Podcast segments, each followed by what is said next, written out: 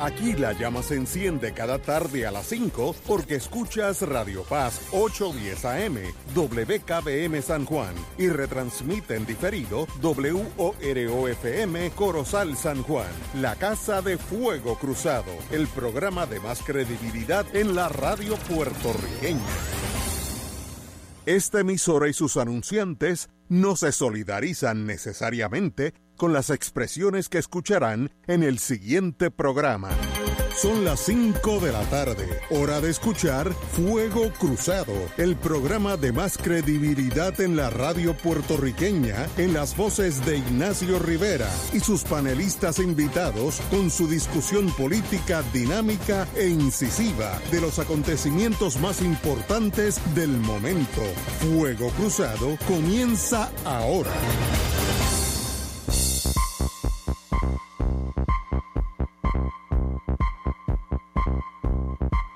Muy buenas tardes amigos y amigas de Fuego Cruzado. Hoy es lunes, así que estamos con el distinguido profesor Martín. Muy buenas tardes compañero. Saludos Ignacio, saludos al profesor Catalá, al público Radio Escucha y espero que eh, al doctor eh, Cabanilla. Cabanilla, que espero que esté con nosotros. Ya está en la línea. Doctor Catalá, muy buenas. Muy buenas tardes a todos. Eh, Cabanilla, muy buenas tardes. ¿Me oye Cabanilla? Sí, sí, lo oigo. Muy bien. Saludos a todos. Saludos a todos los panelistas y los radioescuchas. Oye, me, me, lo primero que me preocupa es detec- detectan en Austria el primer caso de la variante lambda. ¿De qué están hablando estos señores? Bueno, la variante lambda es la variante peruana. Y la variante lambda, la- lo que la caracteriza, lo que la hace un poco preocupante, es que es más resistente a las vacunas. Ay, Dios. pero no parece ser que, que, la- que pueda competir con la, con la cepa delta en términos de, la, de cuán contagiosa es.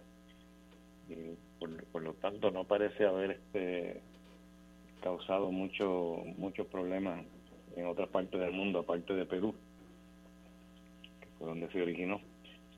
Pero vamos a ver, hay que Bueno. monitorear eso, a ver qué pasa. Quiero ser algo cínico y empezar el programa. La ventaja que tenemos es que no tenemos vuelo directo de Austria a Puerto Rico. Eso lo dijo un, co- Eso lo dijo un colega. Porque ellas no viajan nada más que en avión. Ay, Dios. Bueno, eh, eh, aparte de ese, ese, esa entre comillas, eh, ¿cómo, ¿cómo estamos en torno a la pandemia en Puerto Rico, que es lo importante? Ok, pues vamos a empezar por la tasa de positividad, eh, que es 11.3%, eh, y eso pues eh, indica que está estable, que no parece estar subiendo de una forma importante. De hecho, eh, Pierluisi eh, acaba de hacer una declaración de prensa hace unos días atrás, y lo voy a citar directamente, dice, la tasa de positividad está estable hace ya prácticamente casi tres semanas desde principio de mes la curva se aplanó y esperamos que comience a bajar la, tasa de positividad en algún momento en la próxima semana.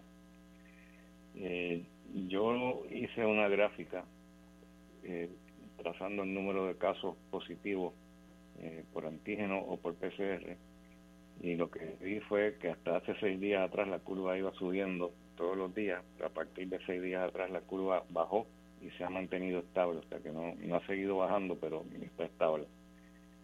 Eh, así que es posible que a lo mejor estemos alcanzando ya eh, una meseta en la curva, eh, lo cual sería muy esperanzador, eh, porque después de la meseta, pues lo, próximo que uno esperaría es que empezara a, bajar, ¿no?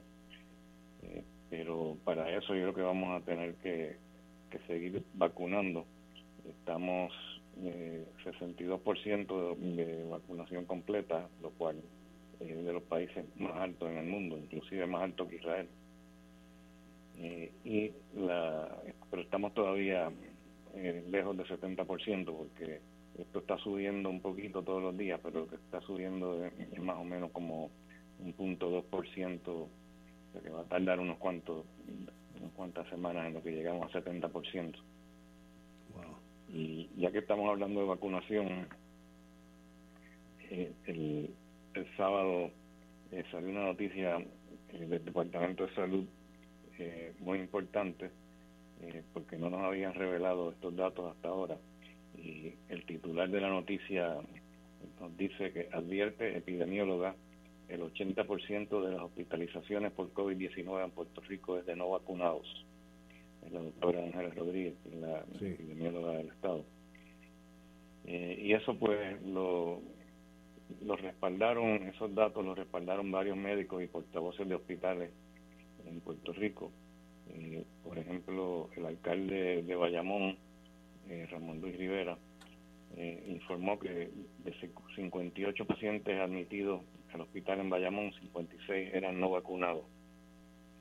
la licenciada María Marte, que es administradora, administradora del Hospital Doctor Center de Bayamón, resaltó que ha sido notable el alza de hospitalizaciones por COVID-19 y que de las admisiones eh, el 100% de ellos eran no vacunados. Solo una persona había sido vacunada y esa persona se había puesto solamente una de las dosis, no se había puesto las dos dosis.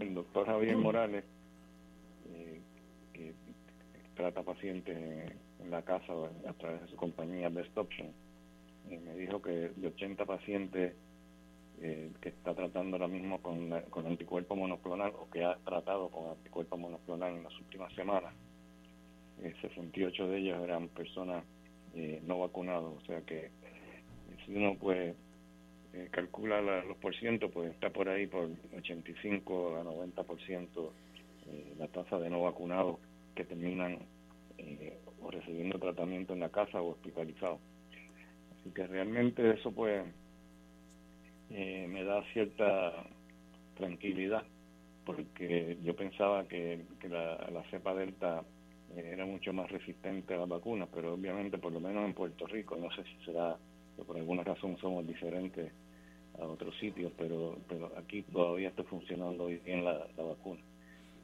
Y por lo menos en proteger a las personas de hospitalización y de mortalidad, ¿no? Entonces, eh, en Estados Unidos, el Departamento de Salud eh, reveló que el 9%, de las camas de hospital son ocupadas por pacientes con COVID. Eh, yo miré la tasa en Puerto Rico y es 6.75%, o sea que no estamos demasiado lejos de ello. En Estados Unidos, el 20% de las camas de unidades de intensivo están ocupadas por pacientes con COVID en Puerto Rico es más alto, 24.7%. Pero yo sé por experiencia propia, como trabajé en Estados Unidos 28 años, que aquí en Puerto Rico son mucho más liberales en admitir pacientes a las unidades de eh, porque se sienten los médicos mucho más cómodos manejándolo de donde hay más enfermeras por, por cada paciente que lo que hay en el piso regular. Así que estamos, yo diría que más o menos eh, cerca de, de los datos de Estados Unidos. Eh, pero lo más importante de todo es que la FDA acaba de dar a la vacuna contra el COVID, la, vacuna de Pfizer, la aprobación completa hoy, ya que ya no es para uso experimental. Ahora es aprobada. ¿Qué, quiere decir eso en español? Bueno, eh, sabe que la aprobación que tenía la vacuna de Pfizer y la de Moderna también era para uso experimental, eh, uso de emergencia, perdón. Y y era experimental en el sentido ese, ¿no? que como no estaba aprobada todavía eh, para uso eh, definitivo, sino que era como una emergencia, pues, se consideraba que, era experimentar la, vacuna. Entonces los, los anti pues todos decían, no, que no voy a poner esa vacuna porque esa vacuna es experimental. Bueno, pues ahora le quitaron le quitaron el sello de, de experimental, así que ya no tienen no tienen esa, esa excusa para recomendar que la gente no se vacune. Claro, que ahora dirán que esa aprobación de la FDA es para quitarles a ellos la excusa para no vacunarse. Así que vamos a ver qué pasa, pero por lo menos eso ayuda algo a, combatir esa idea de que esto es una, un tratamiento experimental. Eh, y en cuanto al panorama internacional, hay noticias eh, muy interesantes. Eh, brevemente voy a mencionar que en Cuba eh, ya está alcanzando una meseta la curva, o sea que ya no sigue subiendo vertiginosamente como ha estado pasando hasta hace poco. Eh, ya como que parece estar llegando a una meseta y esperemos que después de la meseta pues venga el bajón. Pero ya por lo menos parece estar un poquito más controlada la, situación. Pero lo más interesante es la situación en, Israel, porque en Israel han, visto un aumento dramático en los nuevos casos de COVID y, es preocupante porque, Israel eh, se suponía que fuera eh, de todos los países el que más vacunado estaba, eh, pero salió ahora una noticia en, un, diario eh, en inglés, donde hace un análisis excelente. Nunca había visto un análisis tan bueno en un diario laico, no, es escrito por ningún científico, por lo menos eh, no, no, lo revelan que lo sea, pero, pero el análisis estaba muy bien, estaba muy detallado. voy voy a decir este eh, voy a leer directamente la traducción de, lo que leí. Eh, dice que Israel ahora tiene una de las tasas de infección más altas del mundo. Tienen un promedio de, 7.500 casos al día, el doble de lo, que era hace dos semanas. O sea que realmente ha habido un repunte inmenso. Entonces dice que Israel había vacunado completamente a poco más de la mitad de su población para el 25 de marzo y las infecciones pues habían disminuido, pues lo habían atribuido al éxito de las vacunas.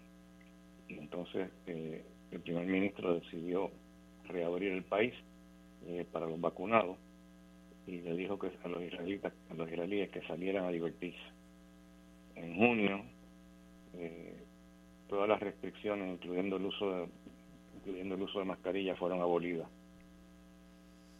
Pero eso tuvo un precio porque los datos demostraron que alrededor de seis meses después de recibir la vacuna había caído en eficacia la vacuna Pfizer y la variante Delta eh, rompió la protección menguante de la vacuna. O sea que la vacuna sabíamos que después de seis meses pues empezaba eh, a bajar los anticuerpos y entonces pues llegó la variante Delta al mismo tiempo que estaba menguando la cantidad de anticuerpos eh, que produce la persona después de, vacunarse, ¿no? Y entonces, pues, eh, fue una tormenta perfecta. La protección menguante de la vacuna llegó al mismo tiempo que la variante Delta y ya sabe lo que sucedió. Empezaron a subir los casos.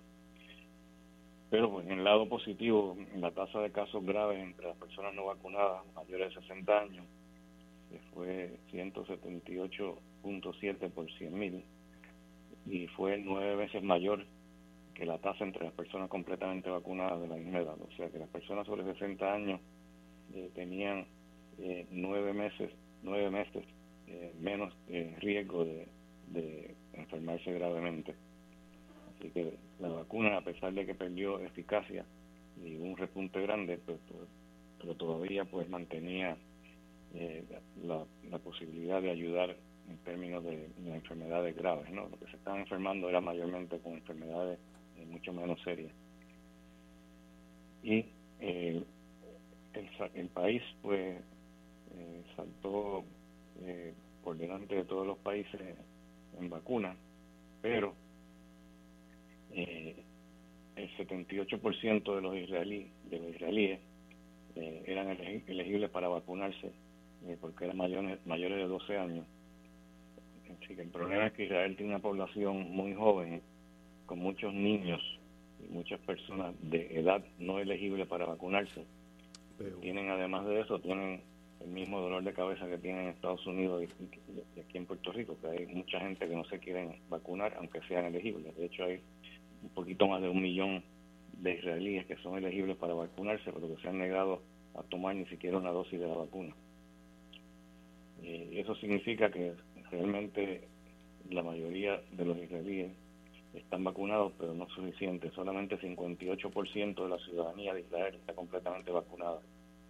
Y los expertos dicen que eso no es suficientemente alto como para, para darnos eh, una protección, eh, eh como, diríamos, una, una protección ideal.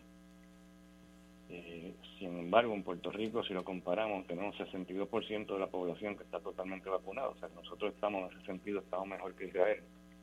Y a pesar de que sí estamos viviendo un repunte, no ha sido tan serio como, como, el, como el de Israel.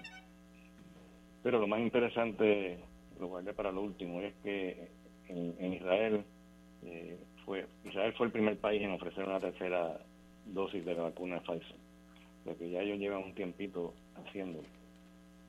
Y los datos preliminares de Israel con la tercera dosis eh, sugieren que aumenta significativamente la protección contra el coronavirus tan temprano como una semana después de recibir la tercera dosis. Entonces ellos cogieron una, una muestra de, de esas personas que recibieron la tercera dosis. Fueron 149.144 israelíes que recibieron las tres dosis demostró que para los mayores de 60 años la tercera dosis redujo las posibilidades de infección en un 86% y la probabilidad de infección seria en un 92%. Y basado en eso, parece que fue que entonces la FDA eh, ha aprobado eh, la tercera dosis o la piensa aprobar para septiembre 20. Eh, hasta ahora está aprobada solamente para las personas inmunocomprometidas, pero ya para el mes que viene la van a aprobar para, para toda la población que sea que esté interesada en ponerse la tercera dosis. Yo, yo diría que todo el mundo se debiera poner, especialmente las personas sobre 60 años. En otras palabras, después de septiembre 20, usted dijo, eh, los que estamos vacunados podemos tener la tercera dosis, aunque no somos inmunocomprometidos. Exactamente. Muy bien, muy bien. Bueno, desde ahora le digo, guárdeme, guárdeme tres en su oficina, que aquí son, aquí estamos los tres sobre 65 hace ratito. No te preocupes, te vas a poder poner en cualquier sitio, en cualquier Ah, verdad, sí es cierto, muy bien. Pero yo, como yo tuve suerte con el auxilio mutuo, me voy a hacer la fila que hice, la, que, todo funcionó perfectamente. Así que lo coordinaré con usted, pero de los primeros que va para la tercera soy yo. Muy bien. Y si consigue la Sputnik por acá, por acaso, también me llama. La, rusa no te la recomiendo. Digo, la, rusa no, perdón, la china. La, la, oh, rusa sí. funciona, la, china es la que no ha funcionado muy bien. Digo, ellos tienen varias vacunas, pero la, cancino, que es la que estamos usando en Latinoamérica, no ha sido muy buena. Muy bien. Compañero Martín. Sí, dos preguntitas rápidas. Eh, la primera, vi con, noté con preocupación hace unos días una noticia en el periódico donde se, se decía que había una escasez de los materiales necesarios para la terapia monoclonal. Eh, y obviamente, bueno, pues en un momento donde hemos tenido el repunte que hemos tenido, eh, aunque reconozco que estamos como llegando, parece, parecemos estar llegando a una meseta incluso en hospitalizaciones, pero quisiera saber cuán serio es esa, si usted tiene conocimiento, esa escasez de material para la terapia monoclonal, ¿qué tiene que ver eso si algo con el, eh, con el protocolo que se desarrolló en el auxilio, si eso a su vez depende también de la cosa monoclonal o si ahí no hay escasez. Eh, y en tercer lugar, la pregunta que usted en parte como que empezó a contestarla, que es cuando pase septiembre 20, si todos debemos ir a vacunarnos donde mismo nos vacunamos originalmente o si va a haber un sistema nuevo. no, no tiene que ser donde mismo te vacunaste. Cualquier lugar. Puede ser en cualquier otro sitio pero usualmente lo que van a pedir, aunque no es necesariamente de esa forma, pero lo que, lo que están pidiendo ahora mismo para los inmunocomprometidos es que, que te pongas la misma vacuna que te pusiste la primera vez. Ajá, Si te pusiste Moderna, te, te debes poner Moderna, pero no quiere decir que no se pueda hacer eh, Moderna y después Pfizer, porque se puede hacer también, pero en muchos sitios pues prefieren que te pongan la misma vacuna y que vayas entonces a un sitio donde lo estén dando, pero no tiene que ser en el mismo sitio donde te vacunaste originalmente. Entonces, en cuanto al, a los anticuerpos monoclonales, eh, no son parte del protocolo de nosotros. El protocolo de nosotros eh, lo usamos eh, ya después de, realmente después de los anticuerpos monoclonales, pero muchos de los pacientes en el protocolo nuestro no, se, trataron después de, o antes, perdón, antes de los anticuerpos monoclonales que la gran mayoría no, no habían recibido anticuerpos monoclonales y si los recibieron pues tenían que estar este eh, no respondiendo a los anticuerpos monoclonales porque todavía tenían mucha inflamación en las pruebas de sangre. Eh, pero lo que está escaseando ahora más que más que más que los anticuerpos monoclonales que sí hay sí hay esta escasez pero pero todavía existe eh, una dosis en Puerto Rico. En Estados Unidos parece que está empezando a escasear más pues parece que como allá hay un repunte más grande que en Puerto Rico pues hay más demanda. Eh, por, por el regenerón que es el nombre del anticuerpo monoclonal que se está usando ahora. Pero lo que sí está escaseando y que posiblemente lo viste en el periódico fue Remdesivir. Remdesivir es un antiviral eh, que se usa eh, para tratar este, los pacientes con, con COVID. Eh, puede ser en combinación con los anticuerpos monoclonales y en combinación también con, con cortisona. Pero realmente Remdesivir este, es una droga bien marginal, o sea que la eficacia de, de Remdesivir bien bien pobre y a mí no me preocupa en absoluto que no tener que, que, no tener acceso a ella porque no creo que realmente contribuya tanto eh, como otras cosas como los anticuerpos monoclonales pero los anticuerpos monoclonales si se van a usar se deben usar lo más temprano posible especialmente antes del séptimo día. Después de más de siete días usualmente la eficacia disminuye bastante. Siete días usted cree siete días después de contagio o siete días después del primer síntoma. Después del primer síntoma. Después del primer síntoma. Gracias. Compañero Catalán, doctor Catalán. Buenas tardes, Cabanillas. Hola, Paco. Mira, eh, entre la primera vacuna y la segunda, pues uno esperaba, porque esa era la recomendación, veinte y tantos días, cerca de un mes, más o menos. Y esta mañana, yo viendo de casualidad las noticias en, una de esas estaciones cable de Estados Unidos, creo que era CNN, había una discusión sobre cuánto había que esperar entre ya la segunda y esta tercera que, que tú señalaste que van a aprobar este, para los que tengan más de 60 años a partir del, de septiembre. Este, y algunos llegaron a decir hasta que había que esperar seis meses, otros no, otros decían que con un mes bastaba. Entonces eh, el televidente quedaba confundido, ciertamente yo quedé confundido, me gustaría que aclararas eso. Sí, creo que la confusión surge porque hay dos tipos de, personas eh, que se van a vacunar o que se están vacunando eh, con la tercera dosis. Los que están vacunando ahora mismo son los inmunocomprometidos. En esos casos, pues cuatro semanas después de la, después de la última dosis eh, ya se pueden vacunar. Para los otros que va a empezar el mes que viene, a partir de septiembre 20, que es básicamente todas las personas elegibles para vacunarse, a eso se les recomienda que esperen ocho meses después no han explicado bien por qué, pero yo supongo que es porque a, los seis meses eh, empiezan a bajar bastante los niveles de, anticuerpos después de la vacuna y a los ocho meses pues ya se consideran que están bastante bajos y que el refuerzo entonces es necesario.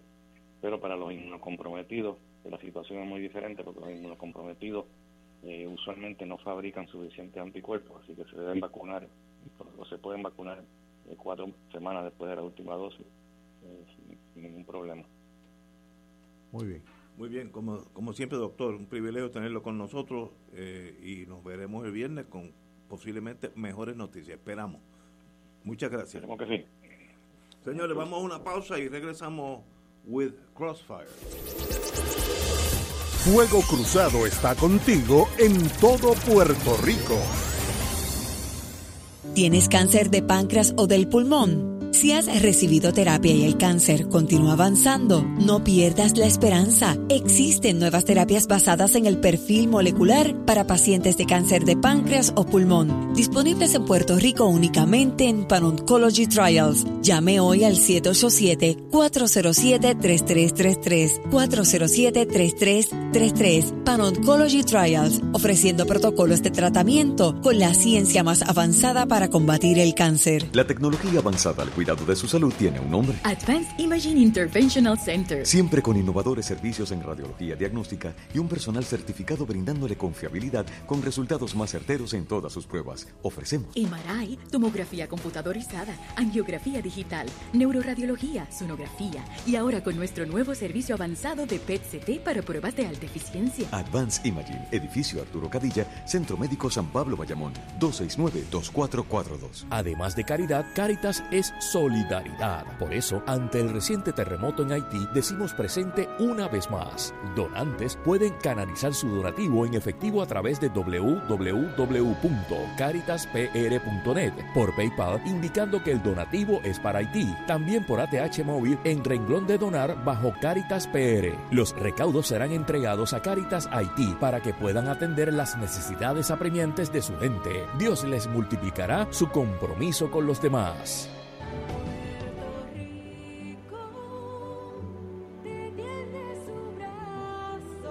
El sábado 28 de agosto del 2021, de 11 de la mañana a 6 de la tarde, se llevará a cabo el primer Provitón, profundo sostenimiento del Santuario Nacional de Nuestra Señora, Madre de la Divina Providencia, titulado Acogidos por la Providencia. Llenos de gracia, oraremos por las intenciones de Puerto Rico, a la vez que estaremos conociendo más sobre nuestra patrona, su santuario y cooperando para sostener las instalaciones y actividades pastorales del santuario. Transmisión en vivo por Teleoro, Canal 13, Radio Paz 810 AM y Radio Paz 810.com y Facebook Live del Santuario Nacional de Nuestra Señora, Madre de la Divina Providencia. Info al 787-646-9448. Contamos con tu oración y contribución. De todo un poco, con Manolo Almeida, el más ameno en tus mañanas por Radio Paz 810 AM de martes a viernes a las 9 de la mañana. Notas positivas, salud, ambiente, negocios y entretenimiento. De todo un poco. Martes a viernes por Radio Paz. ¡Estamos vivos! Acompaña al Padre Milton a la peregrinación en la Tierra Santa y Jordania del 3 al 17 de noviembre del 2021 o del 6 al 20 de febrero del 2022. Visitaremos las ciudades de Jerusalén, Belén, Betania, Jericó, Eilat, el Mar Muerto, Masada, Qumran, Tiberiades, Tatha, Cafarnaún, Cana de Galilea, Jafo, Cesarea Marítima, Tel Aviv y Cesarea de Filipo. En Jordania iremos a Petra. Celebraremos la misa en los lugares santos y renovaremos nuestras promesas bautismales en el río Jordán. Marca ahora y reserva tu espacio llamando a Puerto Rico Viaja al 787-918-8989. Solo para vacunados, ciertas restricciones aplican. Nos reservamos el derecho de admisión. Y ahora continúa Fuego Cruzado.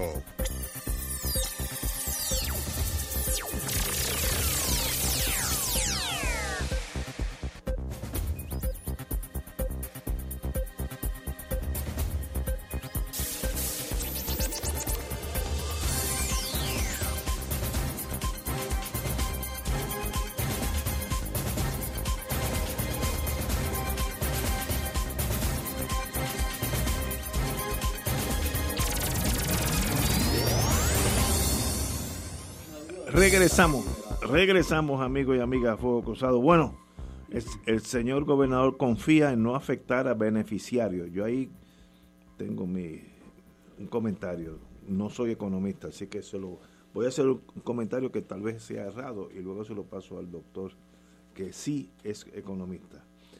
El gobernador dice que hará las gestiones para modificar requisitos de elegibilidad. El gobernador Pierluisi aseguró que su administración procurará atender las repercusiones que tendría un aumento en el salario mínimo sobre los beneficiarios de ayudas gubernamentales, como el PAN y el Plan Vital. Si hay, sí hay preocupación de que pierdan la elegibilidad de la tarjeta, etcétera, etcétera. Bueno, parto de la premisa que no soy economista. A mí me gustaría que nadie en Puerto Rico tuviera que recibir ayudas federales por falta de ingresos, porque quiere decir que lo están recibiendo porque tienen ingresos. Yo no veo por qué hay que tenerle casi un pánico al hecho de que el empleado de 7.25 va a ganar 8 y tal vez viva un poquito mejor de, lo que está ganando, a pesar de que puede eh, perder algunos beneficios. Miren que los pierdan todos, porque eso es un síntoma de que están por la línea de, por encima de la línea de la pobreza. No sé si es una super eh, simplificación del problema, pero si quieren que más gente cualifique, bájenle el, sueldo mínimo a todo el mundo a 6 dólares y más gente va, a entrar al sistema. Así que no, no veo la lógica, a menos que nos hemos acostumbrado tanto a vivir del mantengo que ya nos asusta poder salir del mantengo. Ahora, para la versión oficial y más correcta, el doctor Catalán. Bueno, hace un tiempo aquí estuvimos hablando de un, algo que se discute en la literatura del desarrollo, que es la adicción a la ayuda. Y cómo la adicción a la ayuda, como sucede con una persona cuando está adicta a las drogas, se, se torna, en este caso una cultura, se torna tan adicta que en lugar de postular el desarrollo, postula el subdesarrollo para siempre, para siempre cualificar. Ahora, Tomemos una persona que esté ganando 7.25 la hora, es decir, que esté en el mínimo. 7.25 la hora son 290 dólares a la semana si está trabajando a tiempo completo, 40 horas, que no necesariamente. no es necesariamente eso. Eso al mes, generalmente se, multiplica el, salario semanal por 4.33 porque los, los meses tienen un poco más de cuatro semanas y eso daría a 1.256 dólares. ¿Quién vive con 1.256 dólares? Con 7.25. Si se sube a 8.50 y se hace el mismo ejercicio, se subiría a 1.472 dólares. Es decir, esta gente va a seguir siendo pobre. Claro, muchos de estos tienen segundo trabajo o, acuden a la economía informal o complementan con eh, el PAN y están eh, los dos programas que están aquí en entredicho, que son el de cupones alimentos y el Medicaid, y por eso es que menciona lo de plan de salud vital. Ciertamente habría que hacer un ajuste. Yo creo en que se hagan ajustes. No necesariamente se tiene que quitar toda esa, esa elegibilidad al pan de golpe y porrazo, pero se hacen ajustes. Como cuando usted recibe seguro social y decide trabajar pues se, pueden hacer ajustes en el seguro social que recibe. Y entonces eh, eh, tiene el salario del trabajo y en, y en total va a ganar más. Ciertamente hay que hacer ajustes, pero es una mentalidad bastante perversa cuando nos ubicamos en, esa, en esas opciones de o trabajo o tengo o estoy condenado a la dependencia o trabajo ganando una miseria o estoy condenado a la dependencia. Hay que romper con esa dicotomía. No va a ser fácil. Eh, en el mundo, en Estados Unidos y muy particularmente en Puerto Rico, los salarios, sobre todo a partir del 80, se han desconectado de los aumentos en la actividad productiva. ¿Por qué? Por los sesgos en la globalización, eh, los usos de nuevas tecnologías, eh, el debilitamiento de las organizaciones sindicales que ha sido generalizado muy particularmente en Puerto Rico, la desreglamentación o lo que llaman por ahí la flexibilización del mercado laboral, la erosión de los sistemas tributarios, tanto en recaudación como en progresividad. Y eso pues altera la distribución del ingreso y, y afecta a la clase asalariada. Ciertamente va a haber que tener haber que hacer mucho, mucho trabajo en el mercado laboral y en las políticas públicas para romper con esos sesgos que han afectado adversamente a la clase trabajadora. Yo siempre cito un dicho de, de Henry Ford, y no precisamente porque fuera tan progresista, de 1914. Él decía, si le pagamos mal a los trabajadores, a los empleados, creamos una clase trabajadora débil material y espiritualmente. Y a la larga eso es un costo social. Henry Ford. Y segundo, decía otra cosa. Decía, yo necesito vender automóviles. ¿Y quién me va a comprar los automóviles? Recuerden que para el 1914 estaba iniciándose la producción en masa. Mientras más produzco, más bajan los costos por unidad. Las economías de escala. Y eso lo dijo en contestación a una iniciativa que se tomó Henry Ford en el 1914 de aumentar el salario de sus trabajadores, que entonces era en promedio 250 dólares diarios en esa industria automotriz, a 5 dólares. Lo duplicó de un día para otro. Y el Wall Street Journal publicó un editorial diciendo, eso es un crimen económico. Y las organizaciones patronales, idem, dijeron lo mismo. Y él contestó con el argumento que le señalé ya. Y ciertamente, ¿sabe qué pasó? no únicamente vendió más automóviles, sino que pudo bajar el precio de los automóviles para hacerlo más accesible. Y la tasa de ganancias que hizo, aumentar. Esa elección de 1914, de hace ya bastantes años, de más de un siglo, de, de Henry Ford, debe ser aprendida por todos nosotros. Bueno, amigos y amigas, continuamos con Fuego Cruzado. Hay otro artículo que no lo traje desgraciadamente que tiene que ver con la juventud emigrando de Puerto Rico. Pero perdóname, ah, perdón, déjame, perdón, perdón, que, te brinqué, perdón. Sí, primero que además, ya que trajiste las citas de Henry Ford, mi favorita de todas las citas de Henry Ford es cuando empezó a producir ese modelo que se volvió el modelo T, el modelo T que se vendió como pan caliente, que le preguntaban que, de, qué de qué colores venían y él dijo de cualquiera de todos los colores siempre y cuando que sean negros, porque era, el único color que tenía. Bueno, yo, esta, esta pregunta de, de que aquí lo que estamos discutiendo, lo estamos discutiendo porque en algún momento cuando se trajo el argumento de la necesidad de subir el salario mínimo, alguien salió diciendo que una consecuencia del aumento del salario mínimo pudiera ser que algunos empleados perdieran su elegibilidad eh, para la cubierta del plan de salud gubernamental y, para la participación en el programa de cupones. Bueno, yo, lo que quiero decir aquí es lo siguiente, yo espero que no sea disparatado lo que voy a decir, pero hay un viejo principio que no está en ningún manual de economía, pero que yo lo oía de muchachos allá en el campo, que decían, lo que no se gasta en leña, se gasta en carbón. Eh, Excelente. ¿De dónde viene el dinero? Cuando yo digo el salario mínimo, antes cuando se hablaba el salario mínimo debe ser tanto, es porque se presumía que esa era la única fuente de ingreso del obrero no había programas gubernamentales, ni había cupones, ni había subsidios, no había nada. El salario mínimo en tiempo de Henry Ford era el, único ingreso que, tenía. cuando se empieza a legislar la legislación de salario mínimo federal en la década del 30, esa era en aquel momento fundamentalmente tu, tu criterio de ingreso.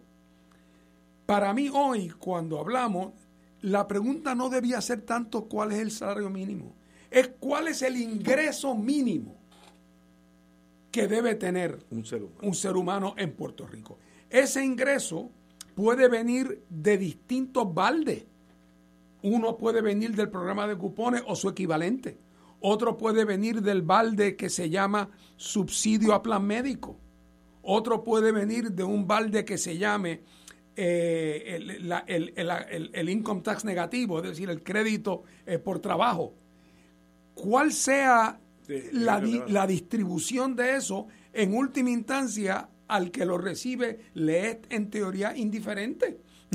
Eh, ¿Cuánto me da que se llama salario? ¿Cuánto me da que se llama plan médico? ¿Cuánto me da que se llama cupones?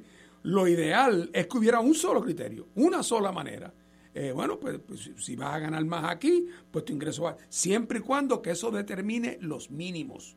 ¿Por qué? Porque estas cosas se han hecho un poco la mano izquierda no sabiendo lo que hace la derecha.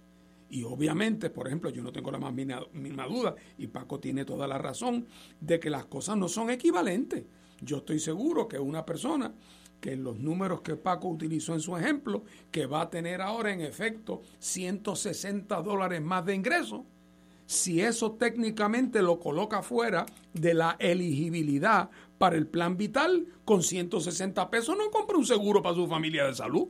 Sería más pobre. Así que en efecto, el efecto neto, no de, no de salario, sino de ingreso, estaría menos. Así que el objetivo debería ser buscar una manera racional de definir dentro de los recursos que tenemos disponibles locales y en este caso federales también, buscar una manera de precisar porque ya el, el número que se llama salario mínimo ya no describe la totalidad de las circunstancias como lo describió en un momento y por lo tanto discutir eso nada más como si esa fuera la única medida no solamente que, es que no es verdad sino que además tiene como consecuencia eh, el que trae eh, estos disloques con otros programas que no son disloques deseados. Eh, así es que, porque no es que tampoco hay una política de decir vamos a tener un plan de aumentos de salario para que en efecto la gente deje de tener que depender del salario tal. Pero quizás eso requiere subsidiar los salarios.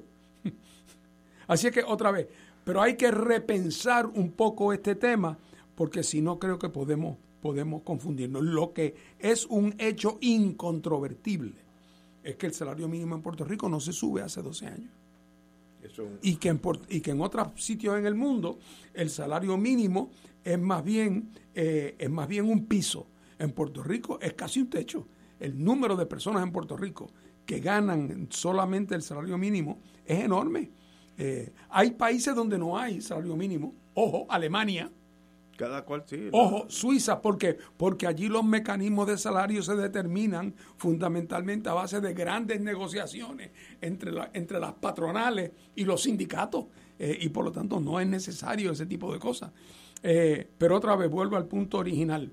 debemos tratar de, estructurar eh, un criterio para que no paguen justos por pecadores, para no ser injustos con unos y con otros, y para poder medir lo que nos interesa medir, que son las consecuencias. Eh, pensar más bien en cuál debe ser el ingreso mínimo eh, que, que, meramente preocuparnos por el del salario mínimo. Buen, buen punto, Fernando. Yo lo que, mi reacción es que noto casi inconscientemente en los políticos, que es la normalidad es seguir dependiente de todo. Y eso es en sí una tragedia. A mí me gustaría que nadie cualifique, que nadie tuviera que pedirle ¿Tú quieres, ¿Tú quieres que nadie deje de arreglar su techo por el miedo a que si lo arreglas, entonces después FEMA no te ayuda. Exacto, exacto. no, no, sí. Y que te estás tres eh, años con el toldo azul, no porque no podrías arreglarlo, sino porque temes que si lo haces, entonces después el subsidio que le dieron a otros no te lo dan a ti. Y eso es como una psicología de pobreza institucional que es, es terrible. Y fíjate, Ignacio, que en los últimos meses, en los últimos años, diría yo, la discusión con relación a la política pública de Puerto Rico es cómo nos hacemos elegibles para tal programa federal. Y la discusión de estatus entre el Partido Popular y el PNP ha sido, oye, pero con la estadía yo logro paridad y con el Estado Libre Asociado no, entonces el Partido Popular riposta, pero tenemos exención contributiva, además podemos lograr paridad en estos y estos programas. Esa eh, ha, sido eh, en torno a eso que se ha discutido todo. Por lo tanto, cuando se plantea la justicia social o se plantea aumentar la base productiva, pues sale a colación, a ver, pero, pero vamos a perder la elegibilidad en tales programas de dependencia. Es el colmo, realmente. es, postular el subdesarrollo del país para ser elegible para determinados programas de, beneficencia. Para seguir en el subdesarrollo eternamente. Es un error. A mí me gustaría que nadie cualificara para ningún dádiva del gobierno, quiere decir que la, economía está a, los Suiza, donde el que más pobre gana 17 dólares la hora. Pues muy bien, digo, Suiza una, es una eh, economía un poco más fluente que la nuestra, pues, para no ser cínico. Pero señores, eh, la dependencia emocional al ingreso que envía Estados Unidos de los diferentes formatos es casi inconsciente ya. Es que si no, Ignacio, estamos a un chispitín, a un chispitín de empezar a desear que venga un huracán ah, categoría 5 para que venga la lluvia de los millones. Sí, sí, sí. Llega el momento en que... es que mira, el dato es, un dato contundente.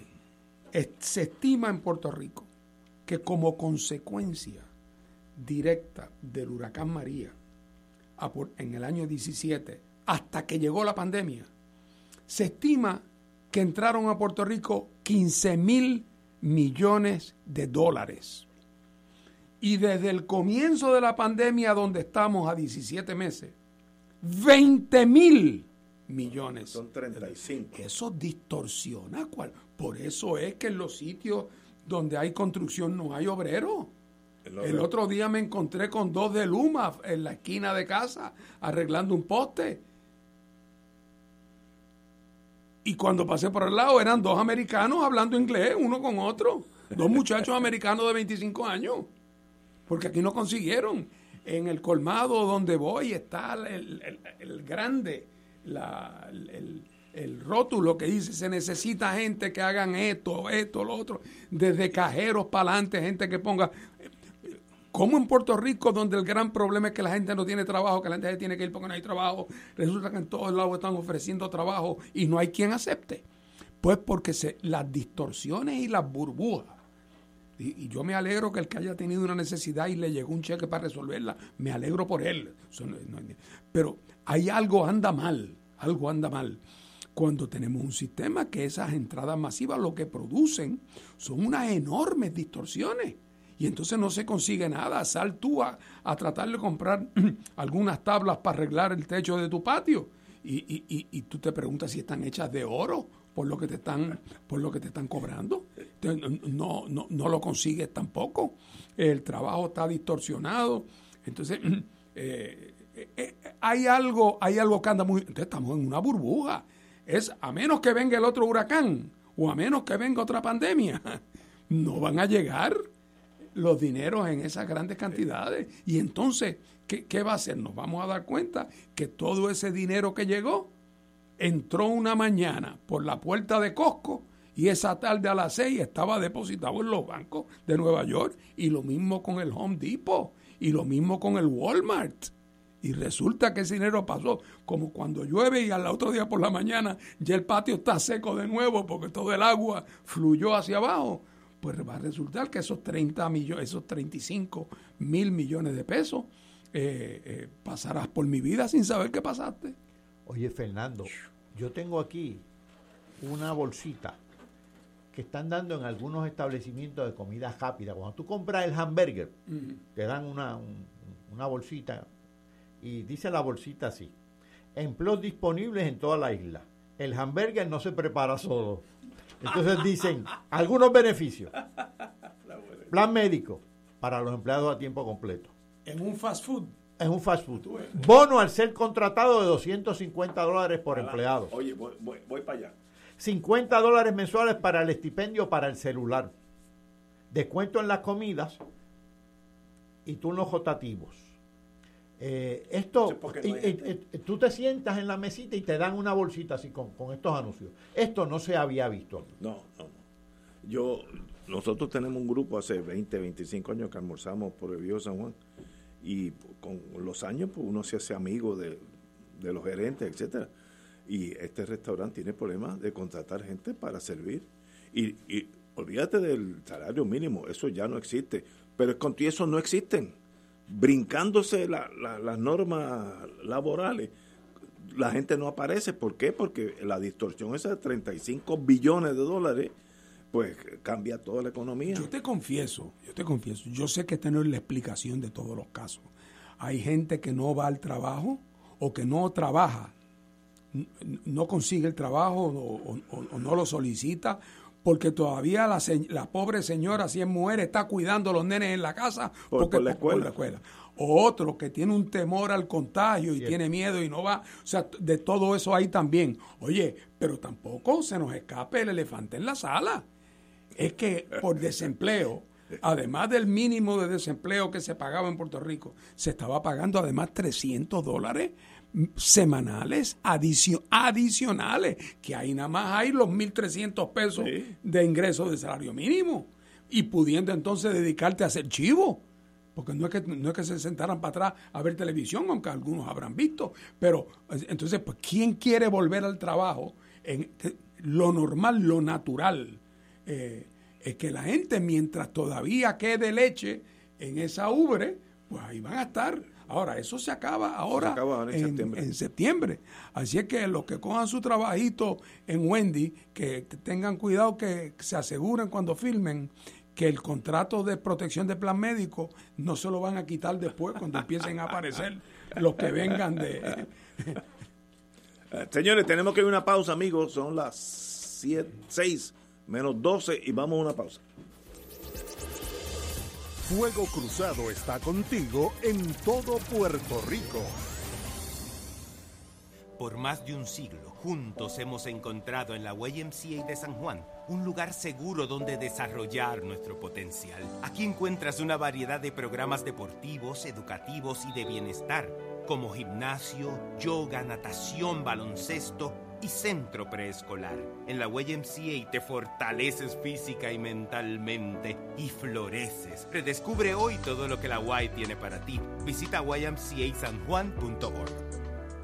Además de caridad, Caritas es solidaridad. Por eso, ante el reciente terremoto en Haití, decimos presente una vez más. Donantes pueden canalizar su donativo en efectivo a través de www.caritaspr.net, por PayPal indicando que el donativo es para Haití, también por ATH móvil en renglón de donar bajo Caritas PR. Los recaudos serán entregados a Caritas Haití para que puedan atender las necesidades apremiantes de su gente. Dios les multiplicará su compromiso compromiso con los demás.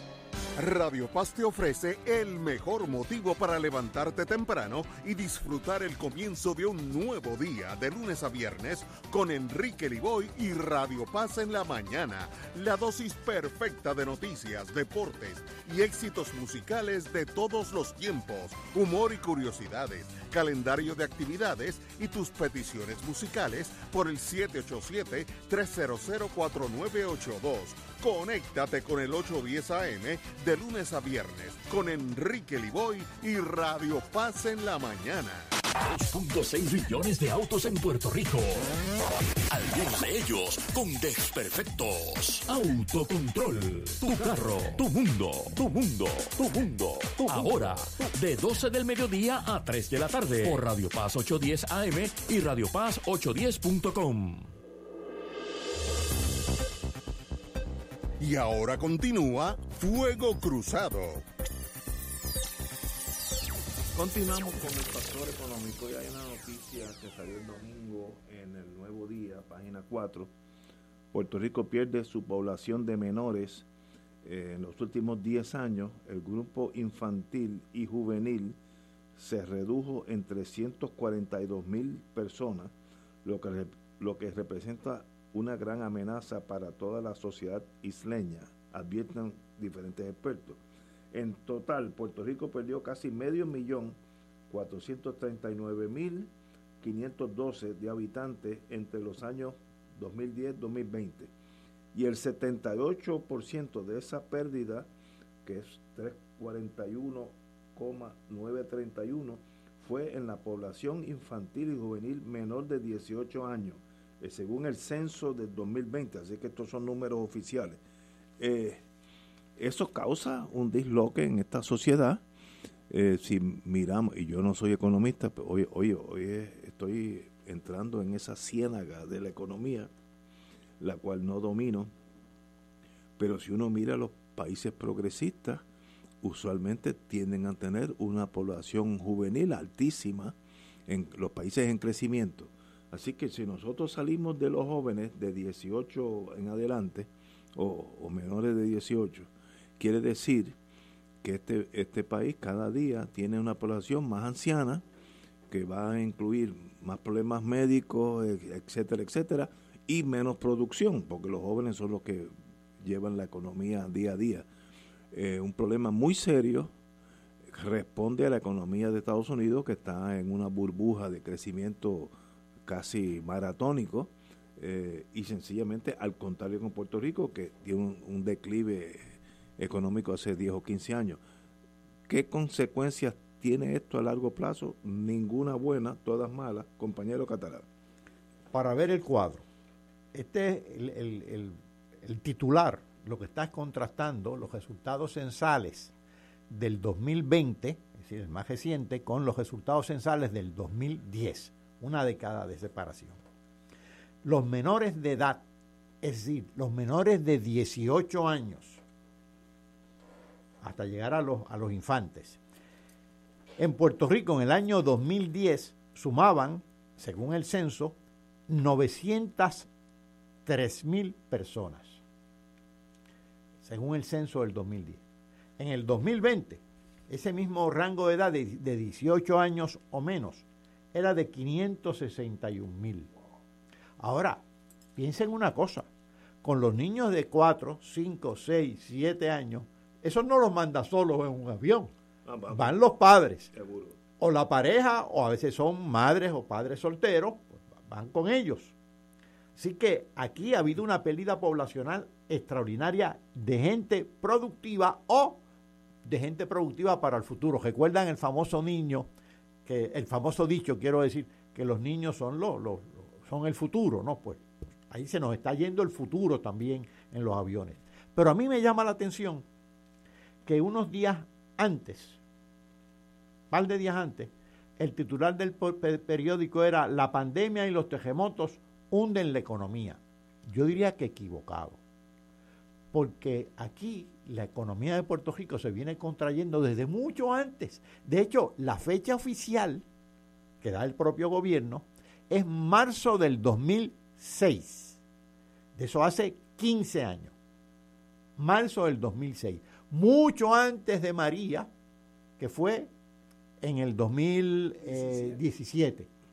Y de hecho, el propio, eh, la propia noticia donde dicen la pandemia y los terremotos hunden la economía, dice, en el año 2019, año fiscal, hubo un leve crecimiento debido a los, a los fondos de ayuda como consecuencia de María, lo que estabas tú diciendo hace un momentito, eh, Fernando.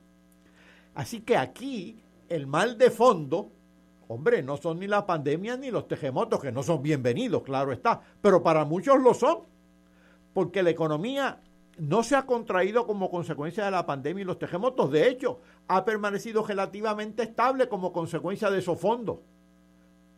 No ha crecido más porque el hundimiento era tal y sigue siendo tal, el, el, hundimiento estructural de todo el aparato productivo de Puerto Rico, el encogimiento de la base que produce artículos y servicios en el país. La economía hoy es 20% más pequeña de lo que era hace 15 años.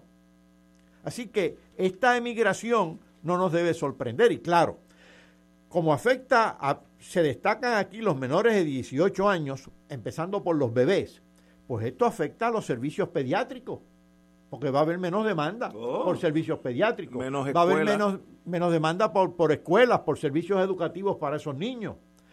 Eh, y, en el futuro inclusive para servicios universitarios. Y por otro lado, se queda acá eminentemente una población eh, de mayor edad, eh, no pude evitar mirar a los miembros del panel aquí en, Fuego Cruzado, que van a requerir servicios de otra índole, servicios para envejecientes, seguros de salud, se van a utilizar más intensamente.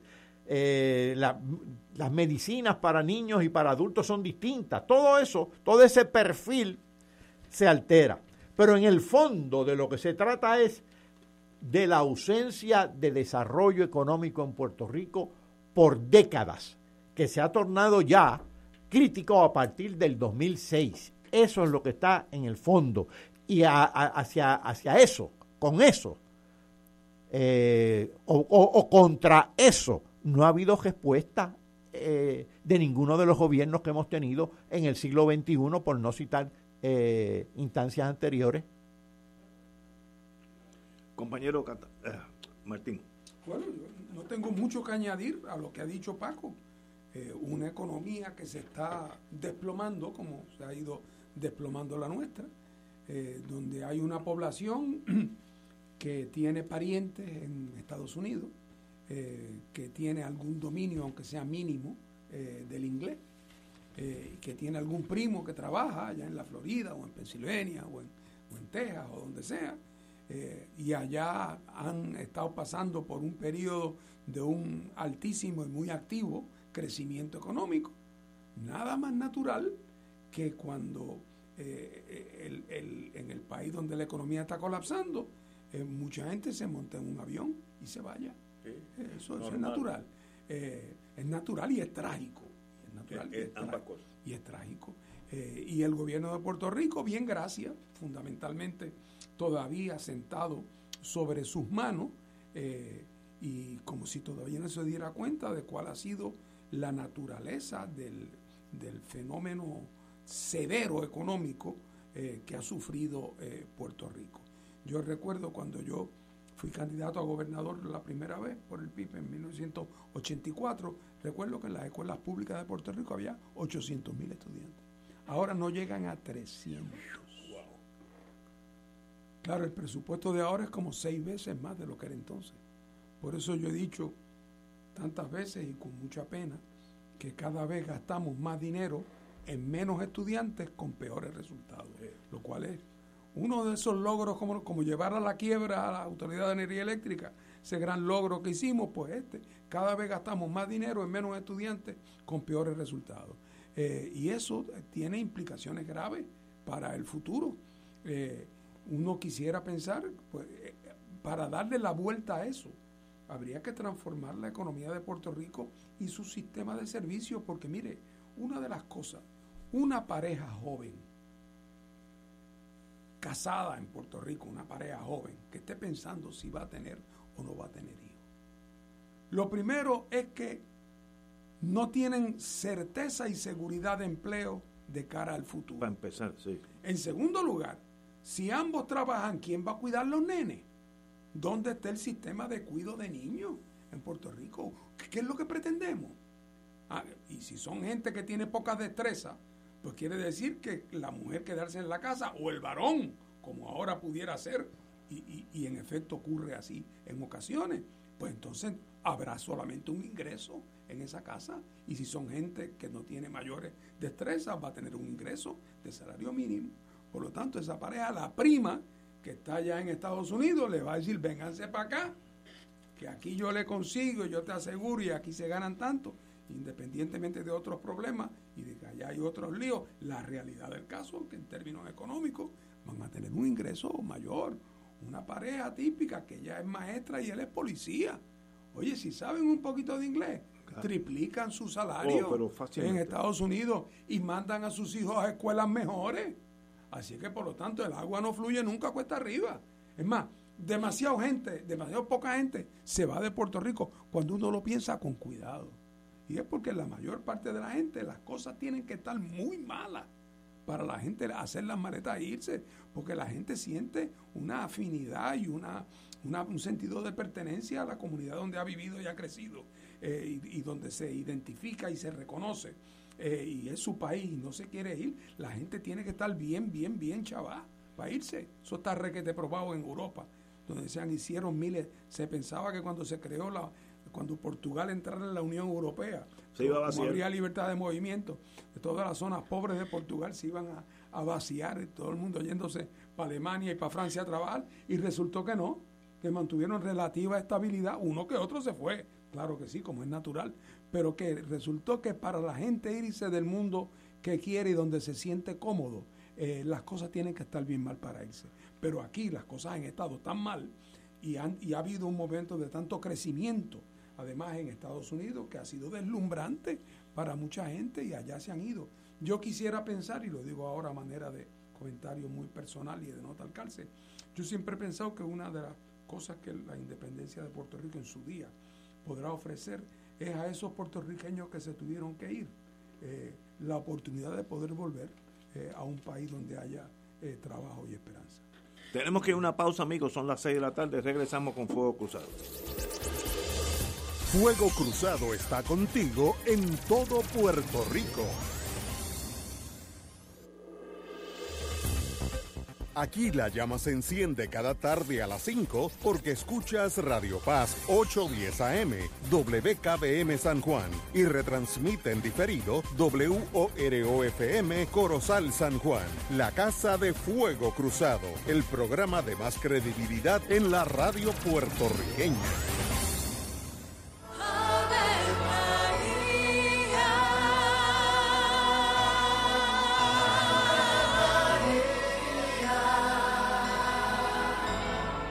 El ángel del Señor anunció a María. Y ella concibió por obra del Espíritu Santo. Dios te salve María, llena eres de gracia, el Señor es contigo. Bendita tú eres entre todas las mujeres, y bendito es el fruto de tu vientre Jesús. Santa María, Madre de Dios, ruega por nosotros pecadores, ahora y en la hora de nuestra muerte. Amén. He aquí la esclava del Señor. hágase en mí según tu palabra. Dios te salve María, llena eres de gracia, el Señor es contigo. Bendita tú eres entre todas las mujeres y bendito es el fruto de tu vientre Jesús. Santa María, Madre de Dios, ruega por nosotros pecadores, ahora y en la hora de nuestra muerte. Amén. Y el Verbo se hizo carne. Y habitó entre nosotros. Dios te salve María, llena eres de gracia, el Señor es contigo. Bendita tú eres entre todas las mujeres, y bendito es el fruto de tu vientre Jesús. Santa María, Madre de Dios, ruega por nosotros Ruega por nosotros, Santa Madre de Dios. Para que seamos dignos de alcanzar las promesas de nuestro Señor Jesucristo. Oremos. Derrama, Señor, tu gracia sobre nosotros, que por el anuncio del ángel hemos conocido la encarnación de tu Hijo para que lleguemos por su pasión y su cruz a la gloria de la resurrección, por Jesucristo nuestro Señor. Amén. Gloria al Padre, al Hijo y al Espíritu Santo. Como era en un principio, ahora y siempre,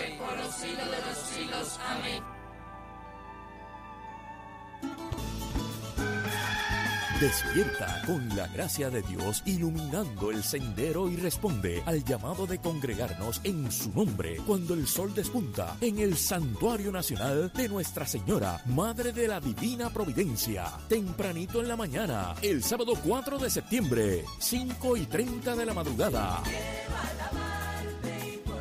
para otra misa de madrugadores, la celebración eucarística que se ha convertido en tradición y fuente de bendiciones para la familia católica. Por motivo de la pandemia, se practicará el distanciamiento físico recomendado y el uso obligatorio de mascarillas. Se llevarán a cabo confesiones previo a la Santa Misa. Participa en este encuentro mensual y comienza el fin de semana en paz y renovado, asistiendo o escuchando la transmisión en directo. Misa de madrugadores por Radio Paz 810 AM o Radio Paz 810.com y Oro 92.5 o Radio Oro FM.com. Info santuario de la providencia.org 787-646-9448.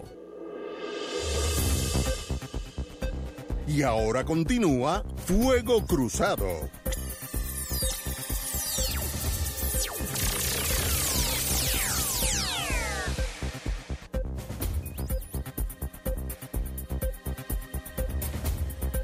Regresamos amigos y amigos, estábamos hablando de la emigración de nuestra juventud, que es lo más, lo más triste de esa noticia, y el doctor Catalá tiene unos numeritos de algunos pueblos. Que... Bueno, la, la emigración ha sido, número uno, generalizada en términos de edad, pero aquí estamos de, destacando a los que son menores de 18 años.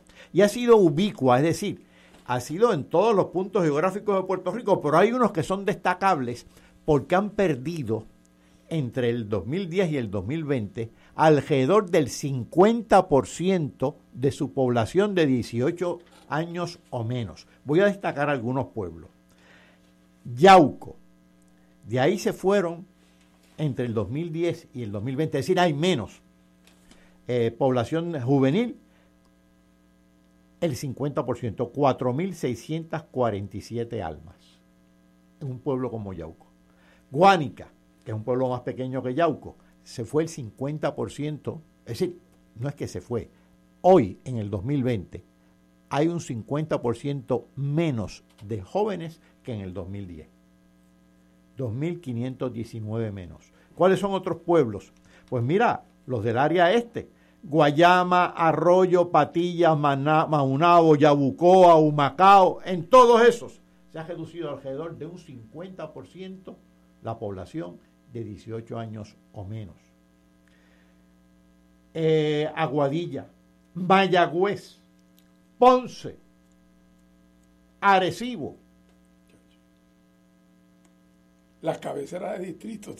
Oye, hago la aclaración, Paco, que es bueno que los que nos están escuchando lo recuerden. Hay dos maneras de salir de la categoría de los jóvenes de menos de 18 de un censo para otro.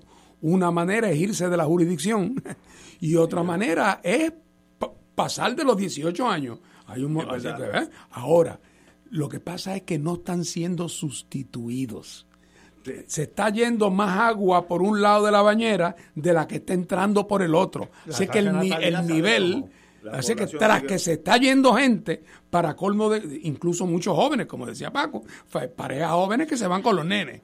Resulta entonces que, el- que la recuperación que vendría de los que se quedan teniendo hijos, eso, la tasa de natalidad, entre otras cosas, como mencioné ahorita, porque cada vez es más oneroso para una pareja joven tener hijos en Puerto Rico.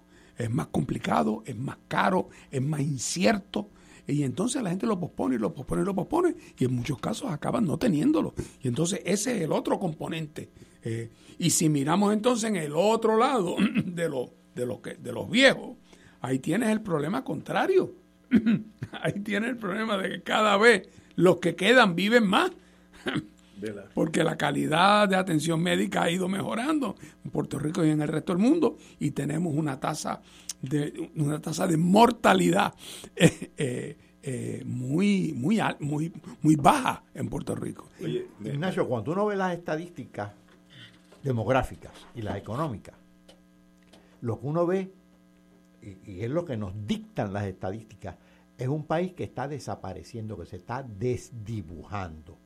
Y ante eso no podemos quedar impasibles. Pero, ok.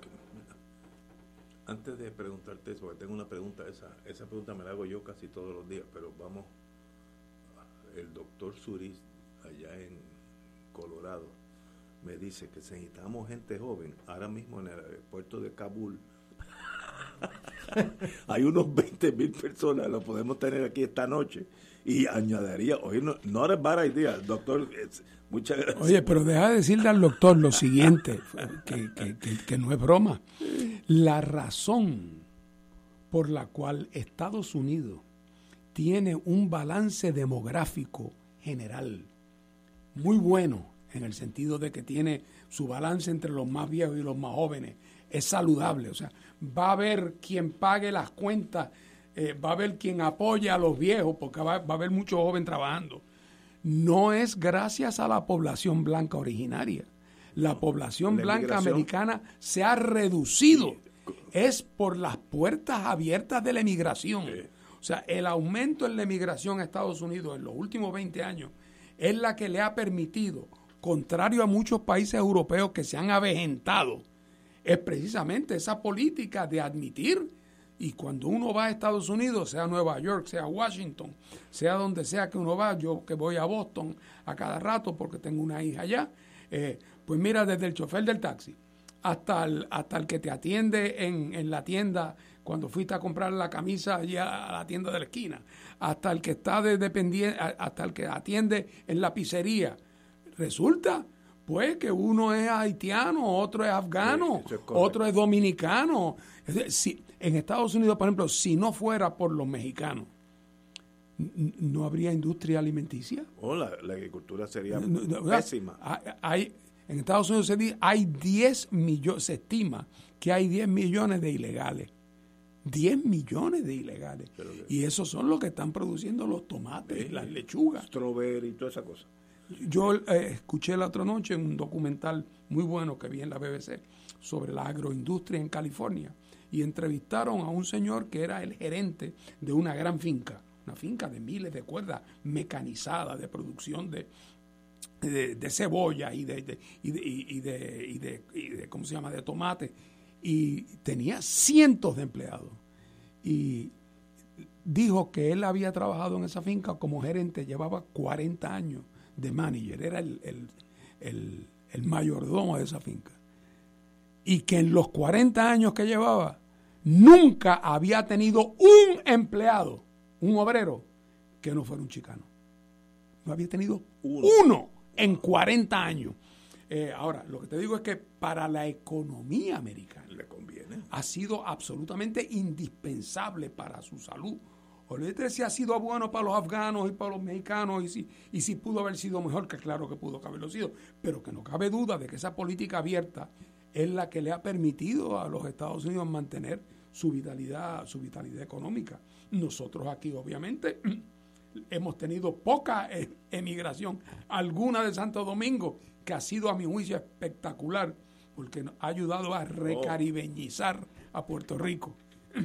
y además tienden a ser, como todos los emigrantes en todas partes del mundo, Fajones. trabajadores, fajones. eh, que vienen a eso. Eh, pero, pero la emigración de malo nada tiene. Eh, yo lo que querría es que muchos de los puertorriqueños que se han ido algún día pudieran volver. Pero hay que cambiar el rumbo que lleva Puerto Rico porque vamos cuesta abajo por el precipicio. Pero mi, mi pregunta, bueno, la pregunta es, y vamos a una pausa, pero la pregunta es, ¿y cómo se puede cambiar ese, ese rumbo cuando estamos en una silla, eh, de esa silla, ¿cómo se llama? Eh, wheelchair, eh, silla, de rueda. silla de rueda, pero amarrada a la silla, que no, no te puedes ni levantar, porque tú tienes unas limitaciones. Vamos a hablar de la, la agrícola.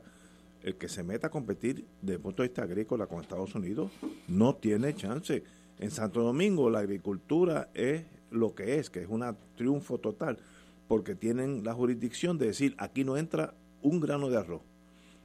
Ah, que el mío es más caro, sí, pero es el mío. Eh, entonces, ¿qué se puede hacer? Dentro de la realidad nuestra, yo no veo opciones, excepto tal vez emigrar. Si tuviera 40 años menos, yo no estaría aquí posiblemente. Estaría aquí, pero, eh, digo, en Oklahoma City, tal vez hablando inglés en Crossfire.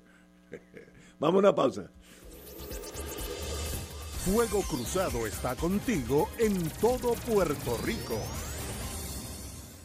Todos los jueves Radio Paz y la Administración del Seguro Social te ofrecen un espacio informativo para orientarte y aclarar todas tus dudas sobre los derechos, requisitos y obligaciones para poder disfrutar de sus beneficios. Plantea tus preguntas por el 787-349-82 y conoce antes que nadie los detalles concernientes a cambios y nuevas regulaciones escuchando todo sobre seguro Seguro Social con Víctor Rodríguez, los jueves a las 11 de la mañana por Radio Paz, 810 AM. Radio Paz te ofrece el mejor motivo para levantarte temprano y disfrutar el comienzo de un nuevo día de lunes a viernes con Enrique Liboy y Radio Paz en la mañana. La dosis perfecta de noticias, deportes y éxitos musicales de todos los tiempos, humor y curiosidades, calendario de actividades y tus peticiones musicales por el 787 300 4982 Conéctate con el 810 AM de lunes a viernes con Enrique Liboy y Radio Paz en la mañana. En Oro 92.5 FM, Radio Paz 810 y el Canal 13 estamos trabajando a tono con la emergencia que en estos momentos está viviendo Puerto Rico. Estamos ofreciendo nuestros servicios al máximo con el personal disponible según nos permitan las circunstancias. Si tiene un mensaje para ofrecer a sus asociados, clientes o personal, solo tiene que llamar al 787 55 0825 y nuestros empleados le comunicarán al personal de ventas para atender su necesidad. A nuestros clientes estén en comunicación con su ejecutivo o ejecutiva de ventas que continúan ofreciendo sus servicios como de costumbre. 787-552-0825. Si estás interesado en el viaje de Oro 92.5 FM, Ruta del Vino España y Portugal, quedan pocos espacios disponibles. Anímate y acompáñanos del 21 de noviembre al 3 de diciembre del 2021 en este gran viaje para los amantes del buen vino visitaremos las regiones de Riviera del Duero, La Rioja y Oporto en Portugal. Incluye visitas a las bodegas Graham, Sanderman, Marqués de Cáceres, Protos y Valdecuevas, entre otras. Excursión al Museo del Vino y crucero por el río Duero. Nos acompañará Ignacio Rivera, moderador del programa Fuego Cruzado. El viaje incluye boletos aéreos con Iberia, hoteles cuatro estrellas, todos los desayunos, almuerzos y cenas, catas de vino y visitas descritas en el programa. Servicio privado de autobús con aire acondicionado, guías, impuestos y cargos hoteleros. Recuerda, quedan pocos espacios disponibles. Llama y reserva ahora para el viaje Ruta del Vino España y Portugal. Culture Travel 787-454-2025. Nos reservamos el derecho de admisión. Ciertas restricciones aplican. Culture Travel, licencia 152 a V90. Reservaciones 787-454-2025. AESA, la pequeña gigante, te invita a sintonizar su espacio radial AESA Informa. Todos los jueves a las 4 de la tarde se estará ofreciendo información relevante a los pensionados y jubilados de Puerto Rico. Te esperamos a esa imparable, auspiciado por MMM Alianza. Y ahora continúa Fuego Cruzado.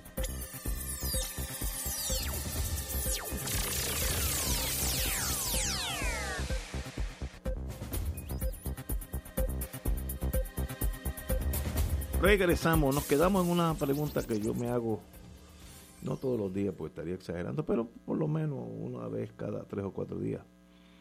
¿Qué podemos hacer nosotros, los puertorriqueños, para salir de este declive que el destino nos ha puesto desde el 2006, sí, según, me, según oí de Catala, 2006 fue que empezó la... Marzo del 2006. Marzo, desde marzo del 2006, eh, Puerto Rico todos los años un poquito más pobre, hemos tenido la suerte, entre comillas, de tormentas y de terremotos, que eso ayuda un poco, pero no hay duda que ese, ese trend, esa, eso continúa.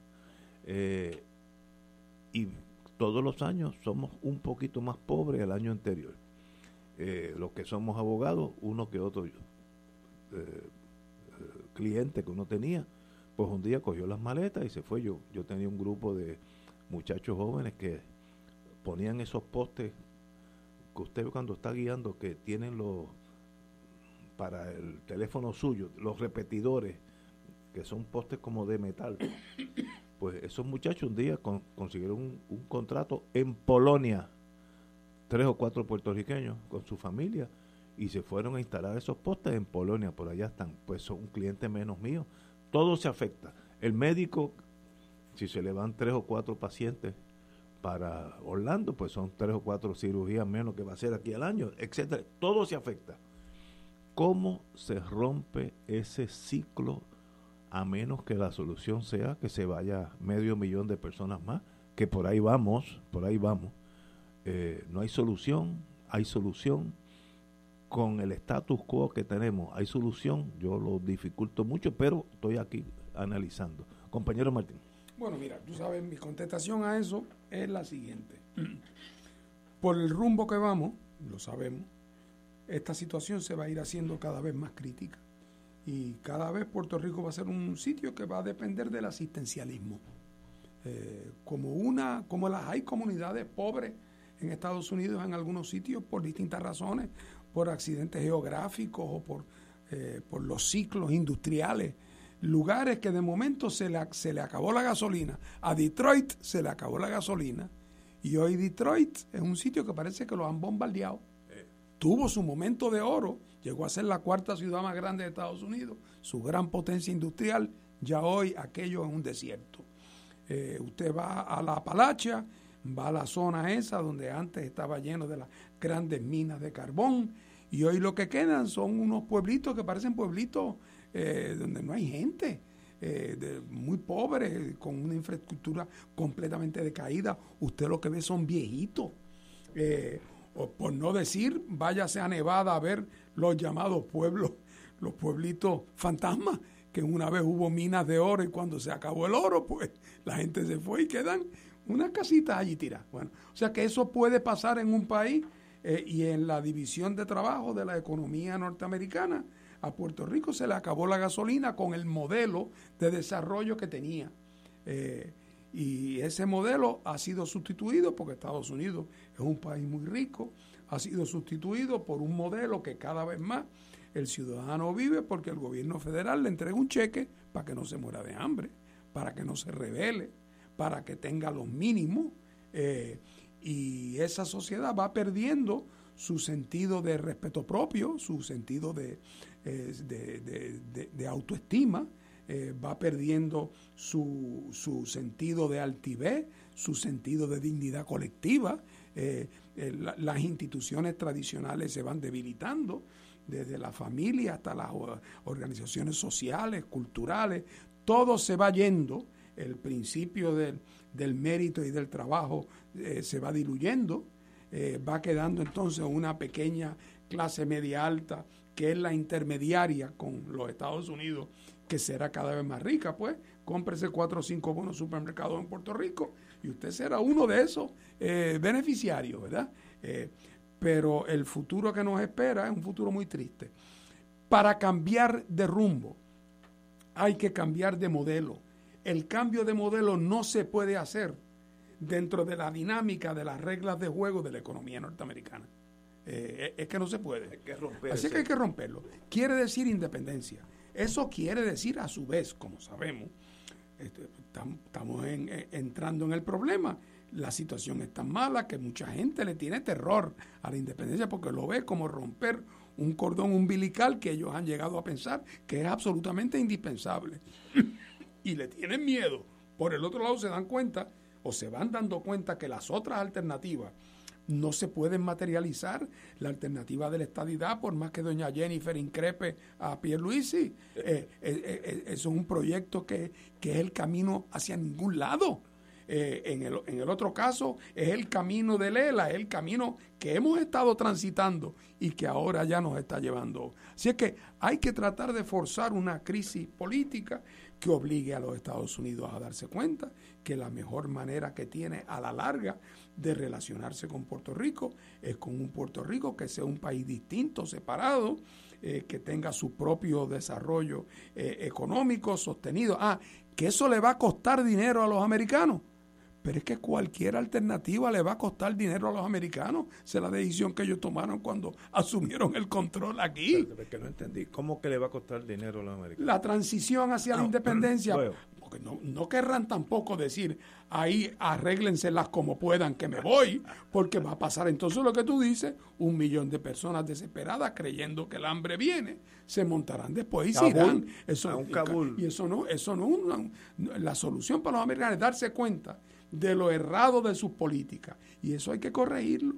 Y hay que corregirlo con un plan de transición económica que ayude a que Puerto Rico construya las bases para tener un desarrollo económico propio ese futuro, con todo lo difícil que es, es mejor que estar como Enrique ante las puertas de Canosa, pidiéndole al emperador que por favor, eh, pidiéndole al Papa que por favor perdone al emperador y que nos haga Estado, cuando sabemos que eso es pedirle peras al olmo.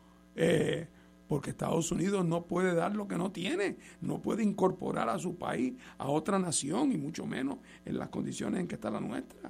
Y que persistir en la ruta que hemos llevado es realmente meternos cada vez más profundo en la crisis. ¿Cuándo y en qué momento se darán las condiciones para que este cambio de rumbo se vaya materializando? Yo no sé, porque el tema es muy complejo, pero sí sé que antes la crisis no se daba porque la crisis no ocurría. Pero ahora que la crisis está ocurriendo, cada vez habrá más gente que está pensando, oye, ¿y este tema de Puerto Rico? ¿qué vamos a hacer con él? En algún momento se lo van a pensar en Estados Unidos también. Eh, y en ese momento es que habrá que, ahí es que va a estar la oportunidad. Eso va a requerir que en Puerto Rico haya un gobierno que esté comprometido con tener eso como prioridad eh, y que esté dispuesto a forzar a los americanos a que no puedan evadir entender en el tema y tiene que poder hacerle las propuestas descolonizadoras correspondientes y tiene que ser capaz de moverse en el ámbito internacional para buscar ese apoyo. Y tiene, claro, por encima de todo, que buscar apoyo en Puerto Rico, que es el más difícil de todo, por el condicionamiento de nuestra población. Y la excelente noticia es que vimos que en las elecciones pasadas, por primera vez y como consecuencia del hastío de la población con cómo están las cosas en Puerto Rico, eh, y con el descrédito de los que han sostenido las posiciones colonialistas y anexionistas, resulta que un número inusitado de puertorriqueños, inesperadamente, han votado en contra de los partidos tradicionales y a favor de partidos que representan la urgencia del cambio, incluyendo multiplicar por siete los votos del candidato a la gobernación del Partido Independentista puertorriqueño. Eso es una extraordinaria señal. ¿Quiere eso decir que esa es la señal de que ya se resolvió todo, que estamos ya por el buen camino y que no hay nada? No, no, no, no. Pero es un síntoma de que las condiciones están ahí. Otra cosa, ahora hay que manejarla. Pero creo que el cambio de gobierno es imprescindible, el cambio de rumbo es imprescindible y en el momento en que los americanos tengan que tomar una decisión consciente, la decisión de ellos para proteger sus propios intereses tendrá que ser consona con esa visión de un cambio de modelo. Ahora, eh, de que el problema es complicado, no cabe la más mínima duda. De que no hay una solución sencilla como apretar un botón, no cabe la más mínima duda. Pero de que ya donde estamos no pare más, yo creo que eso está bastante claro. Es que antes, en los años 60, 70, era difícil competir con la realidad. Los ingenieros civiles no daban abasto, había que traerlos de Estados Unidos. Los ingenieros eléctricos había que traerlos porque la construcción aquí, las urbanizaciones, las carreteras, etcétera. Y pelear con el progreso que se ve es bien difícil, pero hoy en día es revés. Hoy, hoy en día tú estás viendo que se estancó, que hay urbanizaciones aún, de, aún de las más elegantes y finas, donde hay casas abandonadas. A mí me consta eso, en, gente, que vive de verdad bien y hay casas abandonadas que me, sorprendió, lo supe en estos días. Eh, así que hay síntomas de que algo está mal. Eso se reveló claramente con el voto Pipiolo y el voto de Victoria Ciudadana. Eh, obvia, y, el proyecto de dignidad, para no dejarlo atrás. Obviamente, sí, porque ese también representó, si más nada, un repudio a que, a que el PNP, a, pesar de que ellos son conservadores y probablemente muchos de ellos estadistas, ya no se sienten representados por el PNP, que es una manera de decir, oye, nos han tomado el pelo aquí por mucho tiempo. Así que ese descontento hoy es más obvio aún para los más positivistas, porque tú ves el abandono. ¿Cuántos restaurantes, oficinas, tiendas no han cejado en San Juan? ¿Más de 20 o 30? Eh, si uno coge por la Ponce León, desde, desde la parada 22 hasta que llega al Colegio de Abogados arriba, miren a la izquierda, es edificio cerrado, tras cerrado, tras cerrado, tras cerrado. Pues es muy difícil decir que todo está bien Así que la, la vida te está dando, eh, y entonces, una vez que te da la vida, yo soy uno de esos, uno empieza a preguntarse, ¿y ahora qué? ¿Sabe? Eh, ¿Qué hacemos? ¿Cuál es la opción? Yo te digo, se lo, te lo digo sinceramente, si yo tuviera 40 años menos, estaría ya en New Hampshire o Texas o lo que sea, porque ya yo vine de allá. Así que para mí volver para allá, ah, que la vida no es tan feliz como aquí, absolutamente, eso es estipulable eh, yo soy mucho más feliz en un país latino que en un país anglosajón, estipulable. Pero si es la única opción, como todos los que se han ido, mi familia, etcétera, pues se, tienen que ir. Yo creo que ese descontento va a seguir eh, increciendo, creciendo, y se va a reflejar cada vez en las elecciones. Para el que gane va a ser más difícil ganar. Mira por dónde están ahora, 33 y 32%. Eh, eso puede seguir bajando no sé, compañero, usted que es el economista, ayuda. Bueno, fíjate, a veces las experiencias históricas arrojan alguna luz. Eh, desafortunadamente, en el caso de Puerto Rico, todas las experiencias históricas que puedo citar son coloniales, porque lleva no, no ha conocido otra cosa durante más de medio milenio, pero no dejan de ser aleccionadoras. Por siglos, Puerto Rico no fue otra cosa que un bastión militar y en el y sostenido sostenido por el situado mexicano. Y en el 1810 1811 se acaba el situado mexicano porque empiezan las quejas de independencia. Y llega Alejandro Ramírez a Puerto Rico. Y sabes lo que dijo Ignacio cuando llega Alejandro Ramírez a Puerto Rico he llegado a un país que está sentado sobre su riqueza en la esperanza de que siempre llegarán los situados. Y los situados dejaron de llegar pues tuvieron que amajarse los pantalones. ¿Qué hicieron? ¿Qué hizo Alejandro Jamírez, cuya estatua está ahí en el, en el viejo San Juan, frente al Departamento de Hacienda? Pues organizó el lo que hoy conocemos por el Departamento de Hacienda. Vamos a cobrar contribuciones aquí, las que se puedan pagar. Vamos a fomentar la agricultura, el comercio y la industria. Vamos a exportar. Había 200 mil habitantes cuando llegó Alejandro eh, Jamírez y sentado sobre su propia riqueza. Claro, a lo largo del siglo XIX pasaron muchas cosas, cédulas de gracia, concesiones reales, gritos de lares, posteriormente abolición de la esclavitud. Y cuando llegaron los americanos en el 98, ¿qué encontraron? No encontraron un pueblo rico, éramos pobres todavía, pero no encontraron a un pueblo sentado sobre su propia riqueza recibiendo el situado. encontraron un país organizado, culturalmente definido. Si no hubiera, sido por ese proceso de un siglo, hubieran encontrado a la misma gente que encontró a Alejandro Jamírez sentado sobre su propia riqueza esperando que llegara el situado. En el 1934, a citar ahora una experiencia que se conoce más, aquí estábamos en medio de la Gran Depresión, el monocultivo azucarero, la explotación azucarera. Y el programa del Nuevo Trato instituye la PRERA, que era un programa de dependencia. Y llegó Togwell y dice, esto no puede ser en el 34, en una visita que hace siendo subsecretario de Agricultura. Aquí los únicos que se están beneficiando de, de verdad son los que le venden a esta gente con los fondos de la prera, que muchas de ellas eran empresas norteamericanas, los que hacían la manteca o el aceite o lo que fuera. Esto hay que cambiarlo. No cambió de golpe y porrazo, pero luego vino el Plan Chardón, luego vino la PRA, que era un programa de producción que, por cierto, empezaron a organizar la Autoridad de, Energía Eléctrica, un ingeniero puertorriqueño, Luchetti, porque se necesita infraestructura para montar industria y montar actividad económica. Y hubo un cambio en Puerto Rico, con todas las críticas que le podamos hacer. Pues ahora, ahora en este momento, no podemos continuar sentados sobre esperando siempre que llegue el situado porque entonces así no se hace un país. Aquí se necesita una especie de plan Marshall.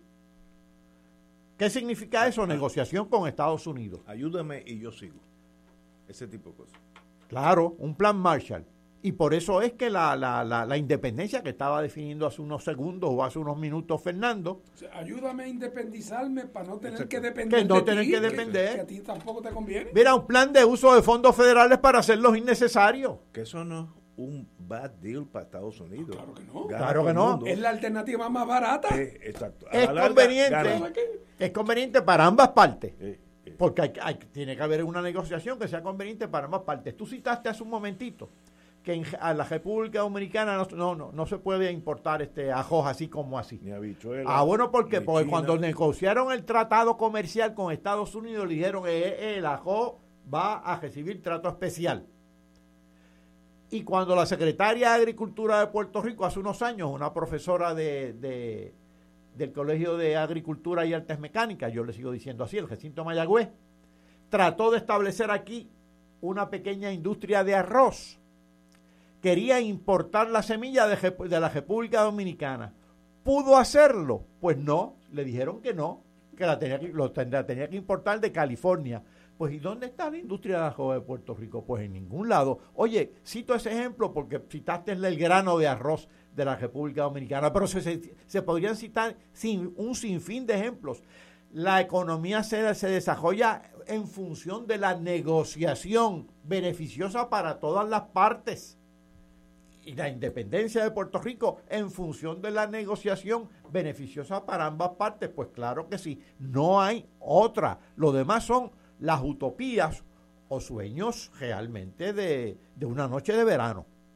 Yo, tratando de pensar como anglosajón, norteamericano, el buen negocio donde ambos ganan.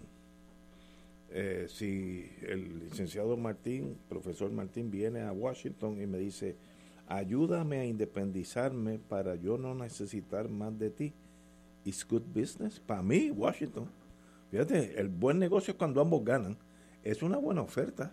Tú me ayudas 5, 7 años, lo que sea, y después de eso seguimos de amigos, cogidos de la mano, unos tratados. Eso es viable.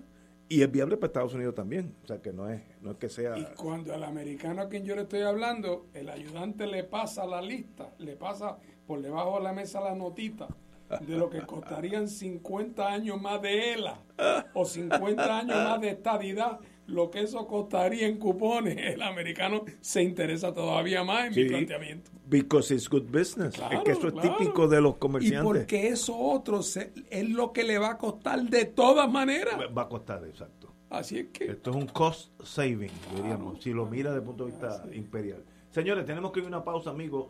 Vamos a una pausa y regresamos con Fuego Cruzado. Fuego Cruzado está contigo en todo Puerto Rico. De todo un poco, con Manolo Almeida, el más ameno en tus mañanas por Radio Paz 810 AM. De martes a viernes a las 9 de la mañana. Notas positivas, salud, ambiente, negocios y entretenimiento. De todo un poco. Martes a viernes por Radio Paz. ¡Estamos vivos!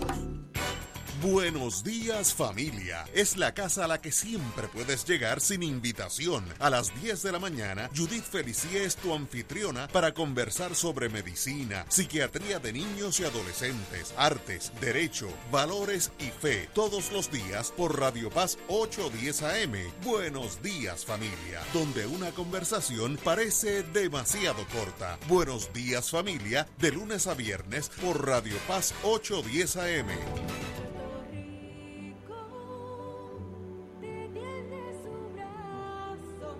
El sábado 28 de agosto del 2021, de 11 de la mañana a 6 de la tarde, se llevará a cabo el primer Provitón, profundo sostenimiento del Santuario Nacional de Nuestra Señora, Madre de la Divina Providencia, titulado Acogidos por la Providencia. Llenos de gracia, oraremos por las intenciones de Puerto Rico, a la vez que estaremos conociendo más sobre nuestra patrona, su santuario y cooperando para sostener las instalaciones y actividades pastorales del santuario. Transmisión en vivo por Teleoro Canal 13, Radio Paz 810 AM y Radio Paz 810.com y Facebook Live del Santuario Nacional de Nuestra Señora, Madre de la Divina Providencia. Info al 787-646-9448. Contamos con tu oración y contribución. Fuego Cruzado, el programa de más credibilidad en la radio puertorriqueña, es ahora la tribuna abierta de análisis noticioso, con diversas perspectivas que exploran el trasfondo de lo que acontece a diario y cómo nos afecta. Escucha Ignacio Rivera y sus panelistas invitados de lunes a viernes en Fuego Cruzado en transmisión diferida a las 10 de la noche por Oro 92.5 FM. El Consejo de Acción Social Arquidiocesano CASA presenta su programa radial Casa de Todos difundiendo el mensaje de la doctrina social de la Iglesia cada martes a las 11 de la mañana por aquí por Radio Paz 810 AM. Conoce este instrumento que utiliza los valores y principios del Evangelio para analizar nuestra actualidad social. Velamos por la dignidad del ser humano. Casa de Todos, martes a las 11 de la mañana, por aquí, por Radio Paz 810 AM.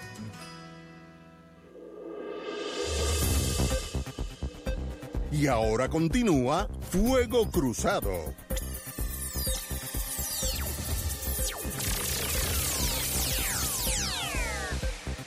Regresamos. Hay unos pugnas dentro de los partidos. Eh, advierten es peligrosa la lucha del poder. Eso se puede aplicar en este momento a los dos partidos porque ambos tienen sus cositas. Vamos a empezar con el PNP porque es la más nueva eh, hubo un roce entre la comisionada residente y el gobernador. Yo me enteré de la noticia por el profesor Martín, así que voy a él. Diga usted. Digo, tú por el roce, yo quise decir un bimbazo. es que el día del, del PNP celebró su cumpleaños, la comisionada residente, y tuvo una intervención. Y en esa intervención la comisionada residente realmente le dio un alón de oreja al gobernador Pierluisi, donde ella en efecto denunció a aquellas personas innombradas, como es natural, que creían que esto del PNP era un proyecto para administrar la colonia. Y entonces la comisionada insiste que el PNP para lo que se creó es para lograr la estadidad y que hay que levantarse, hay que dar la pelea y hay que dar la lucha, que esto, que no se debe desatender la responsabilidad de gobierno, pero que esto es para hacerle, en efecto, acusando a Pierluisi de ser un, un estadista de agua dulce eh, de básicamente no estar haciendo lo suficiente, de estar distraído con los temas gubernamentales y en efecto diciendo si el proyecto de estadidad en Washington no camina, no es por culpa mía, que ya yo lo empujaba hasta donde yo puedo empujarlo. Ahora tienen ustedes, el gobierno de Puerto Rico tiene que... Y, y eso al otro día. Eso significa algo. ¡Oh! ¿Qué, quiere y entonces, bueno, entonces, y entonces después, Hernán Padilla, lo escucho, entrevistado y Hernán Padilla dice que respalda a la comisionada residente que ella tiene todo el derecho eh, para hacer eh, ese señalamiento que ha hecho, ese reto que ella ha lanzado, dice Hernán Padilla, y entonces Nampadilla ahí se saca de la manga y recuerda, dice, porque además ella sacó 47% de los votos en las elecciones pasadas, mientras que el gobernador Pierluisi solamente sacó 33. Bueno, pues no hay que ser un tipo Eh, muy perpicaz. tradúcelo ¿verdad? al español, tradúcelo al español. Para saber que Jennifer lo que le está diciendo es que ella es la que tendrá que tomar la rienda de ese partido Eso es lo que está de diciendo. cara a las próximas elecciones para llevar el barco a puerto seguro y para adelantar la causa de la estadidad y le ha tirado realmente con la caballería a Pierluisi. Eh, y eso, claro, no es de extrañarse cuando las paredes que sostienen una estructura se caen, el techo se cae después. Obvio. Y entonces cuando eh, las estructuras que sostenían el movimiento estadista estaba montado sobre la teoría de que una vez que ganemos, iremos a Washington, pedimos la estadidad y de ahí para adelante es un verlo venir. Y han llegado hasta ahí y no solamente que no ha pasado nada, es que ha pasado lo peor. Cuando yo decía a veces antes, lo decía medio en broma, que los estadistas no pedían la, no tocaban muy duro en la puerta por temor, no solamente a que no le abrieran, sino por temor a que les fueran a soltar los perros. Ahora resulta que cuando tocaron en la puerta muy delicadamente, muy delicadamente, no les han abierto y les han soltado los perros, incluso quienes ellos pensaban que iban a ser sus aliados. Eso en un partido que alegadamente está fundamentado en ser un partido que busca la estabilidad, es un terremoto categoría 9 en la escala Richter. Y en el caso del Partido Popular, el terremoto les ocurrió con la sucesión de eventos judiciales, económicos y políticos de los últimos años que dejó eh, al llamado Estado Libre Asociado hecho un trapo desde el punto de vista jurídico y político y a la economía, a la maravillosa, entre comillas, economía de Lela, hecha realmente un guiñapo. Y por lo tanto ahí también se caen las paredes que sostienen la estructura y el techo se cae.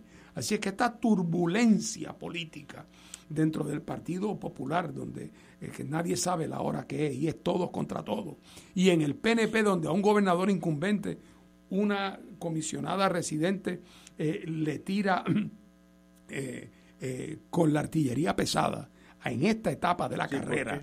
Eh, bueno, eso lo, lo que te indica es que ella se está alineando y diciendo no pierdan la fe que aquí venimos al auxilio de nuestro proyecto histórico, porque se da cuenta que en este momento el proyecto histórico estadista está muerto y ella le está echando la culpa a Pierluisi y está diciendo yo si me dan la autoridad y el respaldo lo voy a resolver.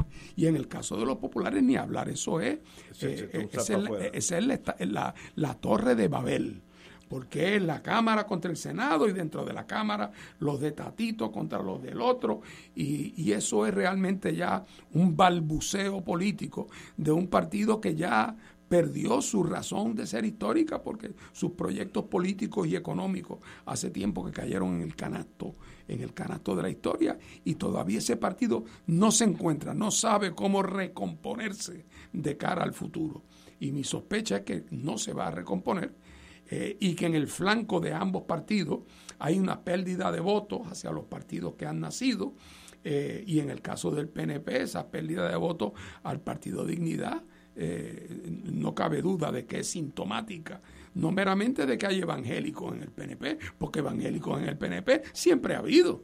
Así que esto es la señal del debilitamiento del, del PNP que hace que se vaya eh, descomponiendo su, su estructura. Y como no hay nada en la perspectiva de los próximos años, que, de aquí a las próximas elecciones, que anticipe o el fortalecimiento del paradigma colonial o el fortalecimiento de la posibilidad de la estadidad, es de anticiparse que esos partidos van a llegar eh, eh, muy golpeados y casi arrastrándose a las elecciones que vienen.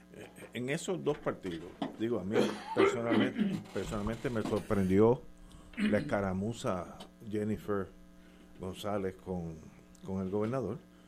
En inglés se, se dice, it's uncalled for, no, no era el momento de sacar las espadas.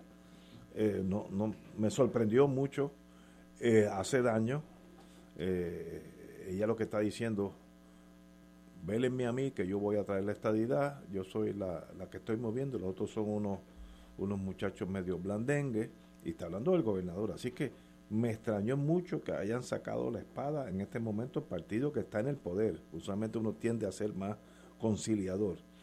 el Partido Popular no me extraña la guerra civil entre los...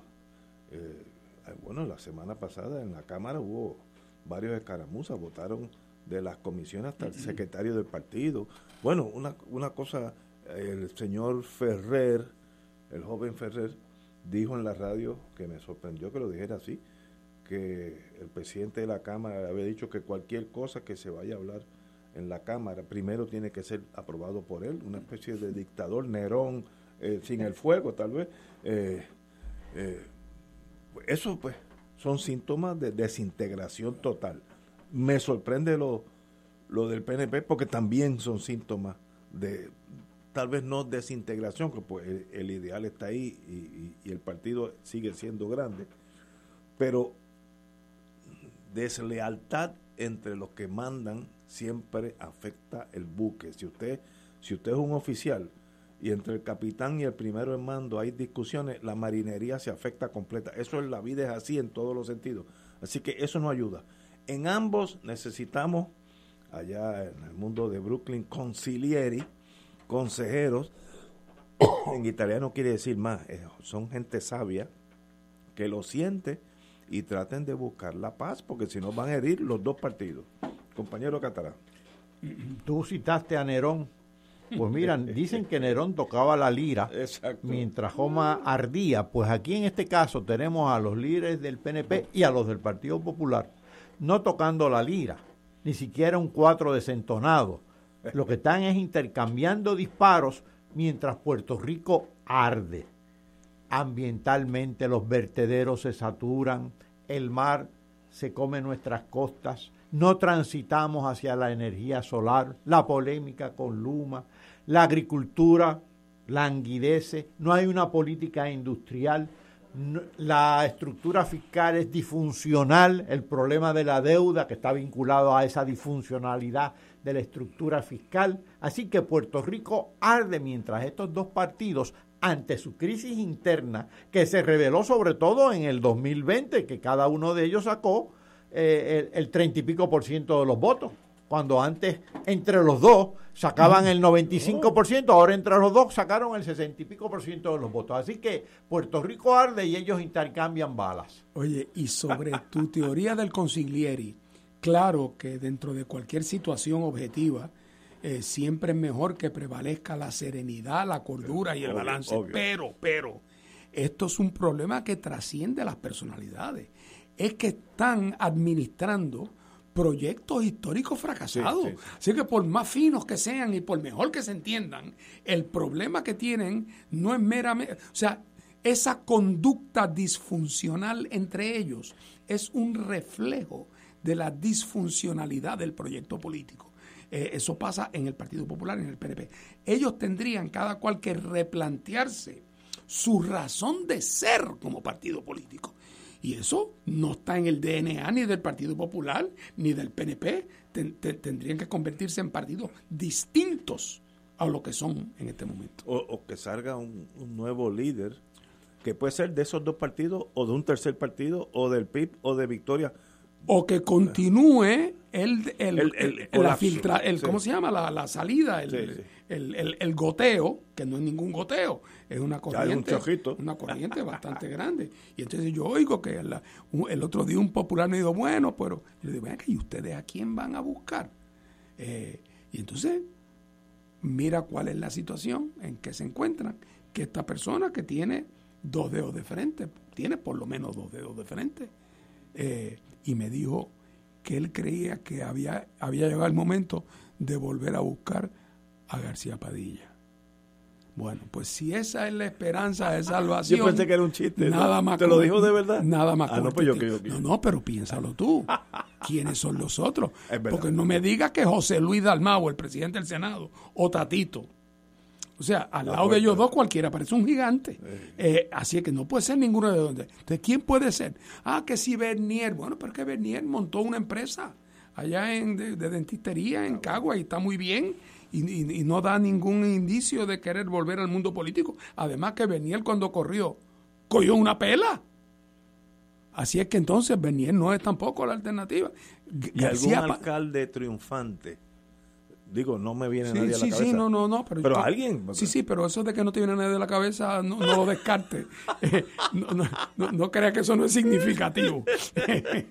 no, me a lo que voy aparecerá un candidato en un partido y en el otro, yo no tengo ninguna duda, y podrá ser una mejor o peor persona. Eso es otro tema, pero otra vez a lo que voy es que lo que le está causando la crisis no es que, no es que quienes lo dirijan no sean una persona amable o simpática o cordial, no es eso, es, que el proyecto, cómo tú en este momento conduces el proyecto de, de tratar de insistir en que Puerto Rico debe continuar siendo un territorio no incorporado de los Estados Unidos. Eh, eso le zumba. Eh, y en el caso de los estadistas, pues, ¿cómo tú objetivamente vas a plantear que los americanos le vayan a dar la estadidad a Puerto Rico? Parece una cosa nacida de, un, de una mente calenturienta. Si uno observa, no digo yo que no tengan derecho los estadistas a pedirlo, claro que sí.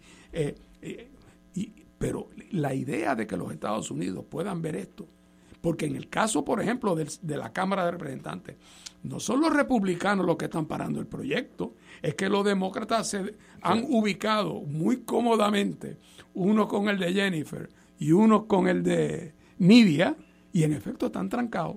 Resultado neto. Nada. Que nada. Wow. Señores, tenemos que irnos. Hoy es lunes, son casi las 7 de la noche, tenemos que irnos. Y mañana a las 17 horas estaremos aquí. Hasta mañana, amigos. Gracias. あっ。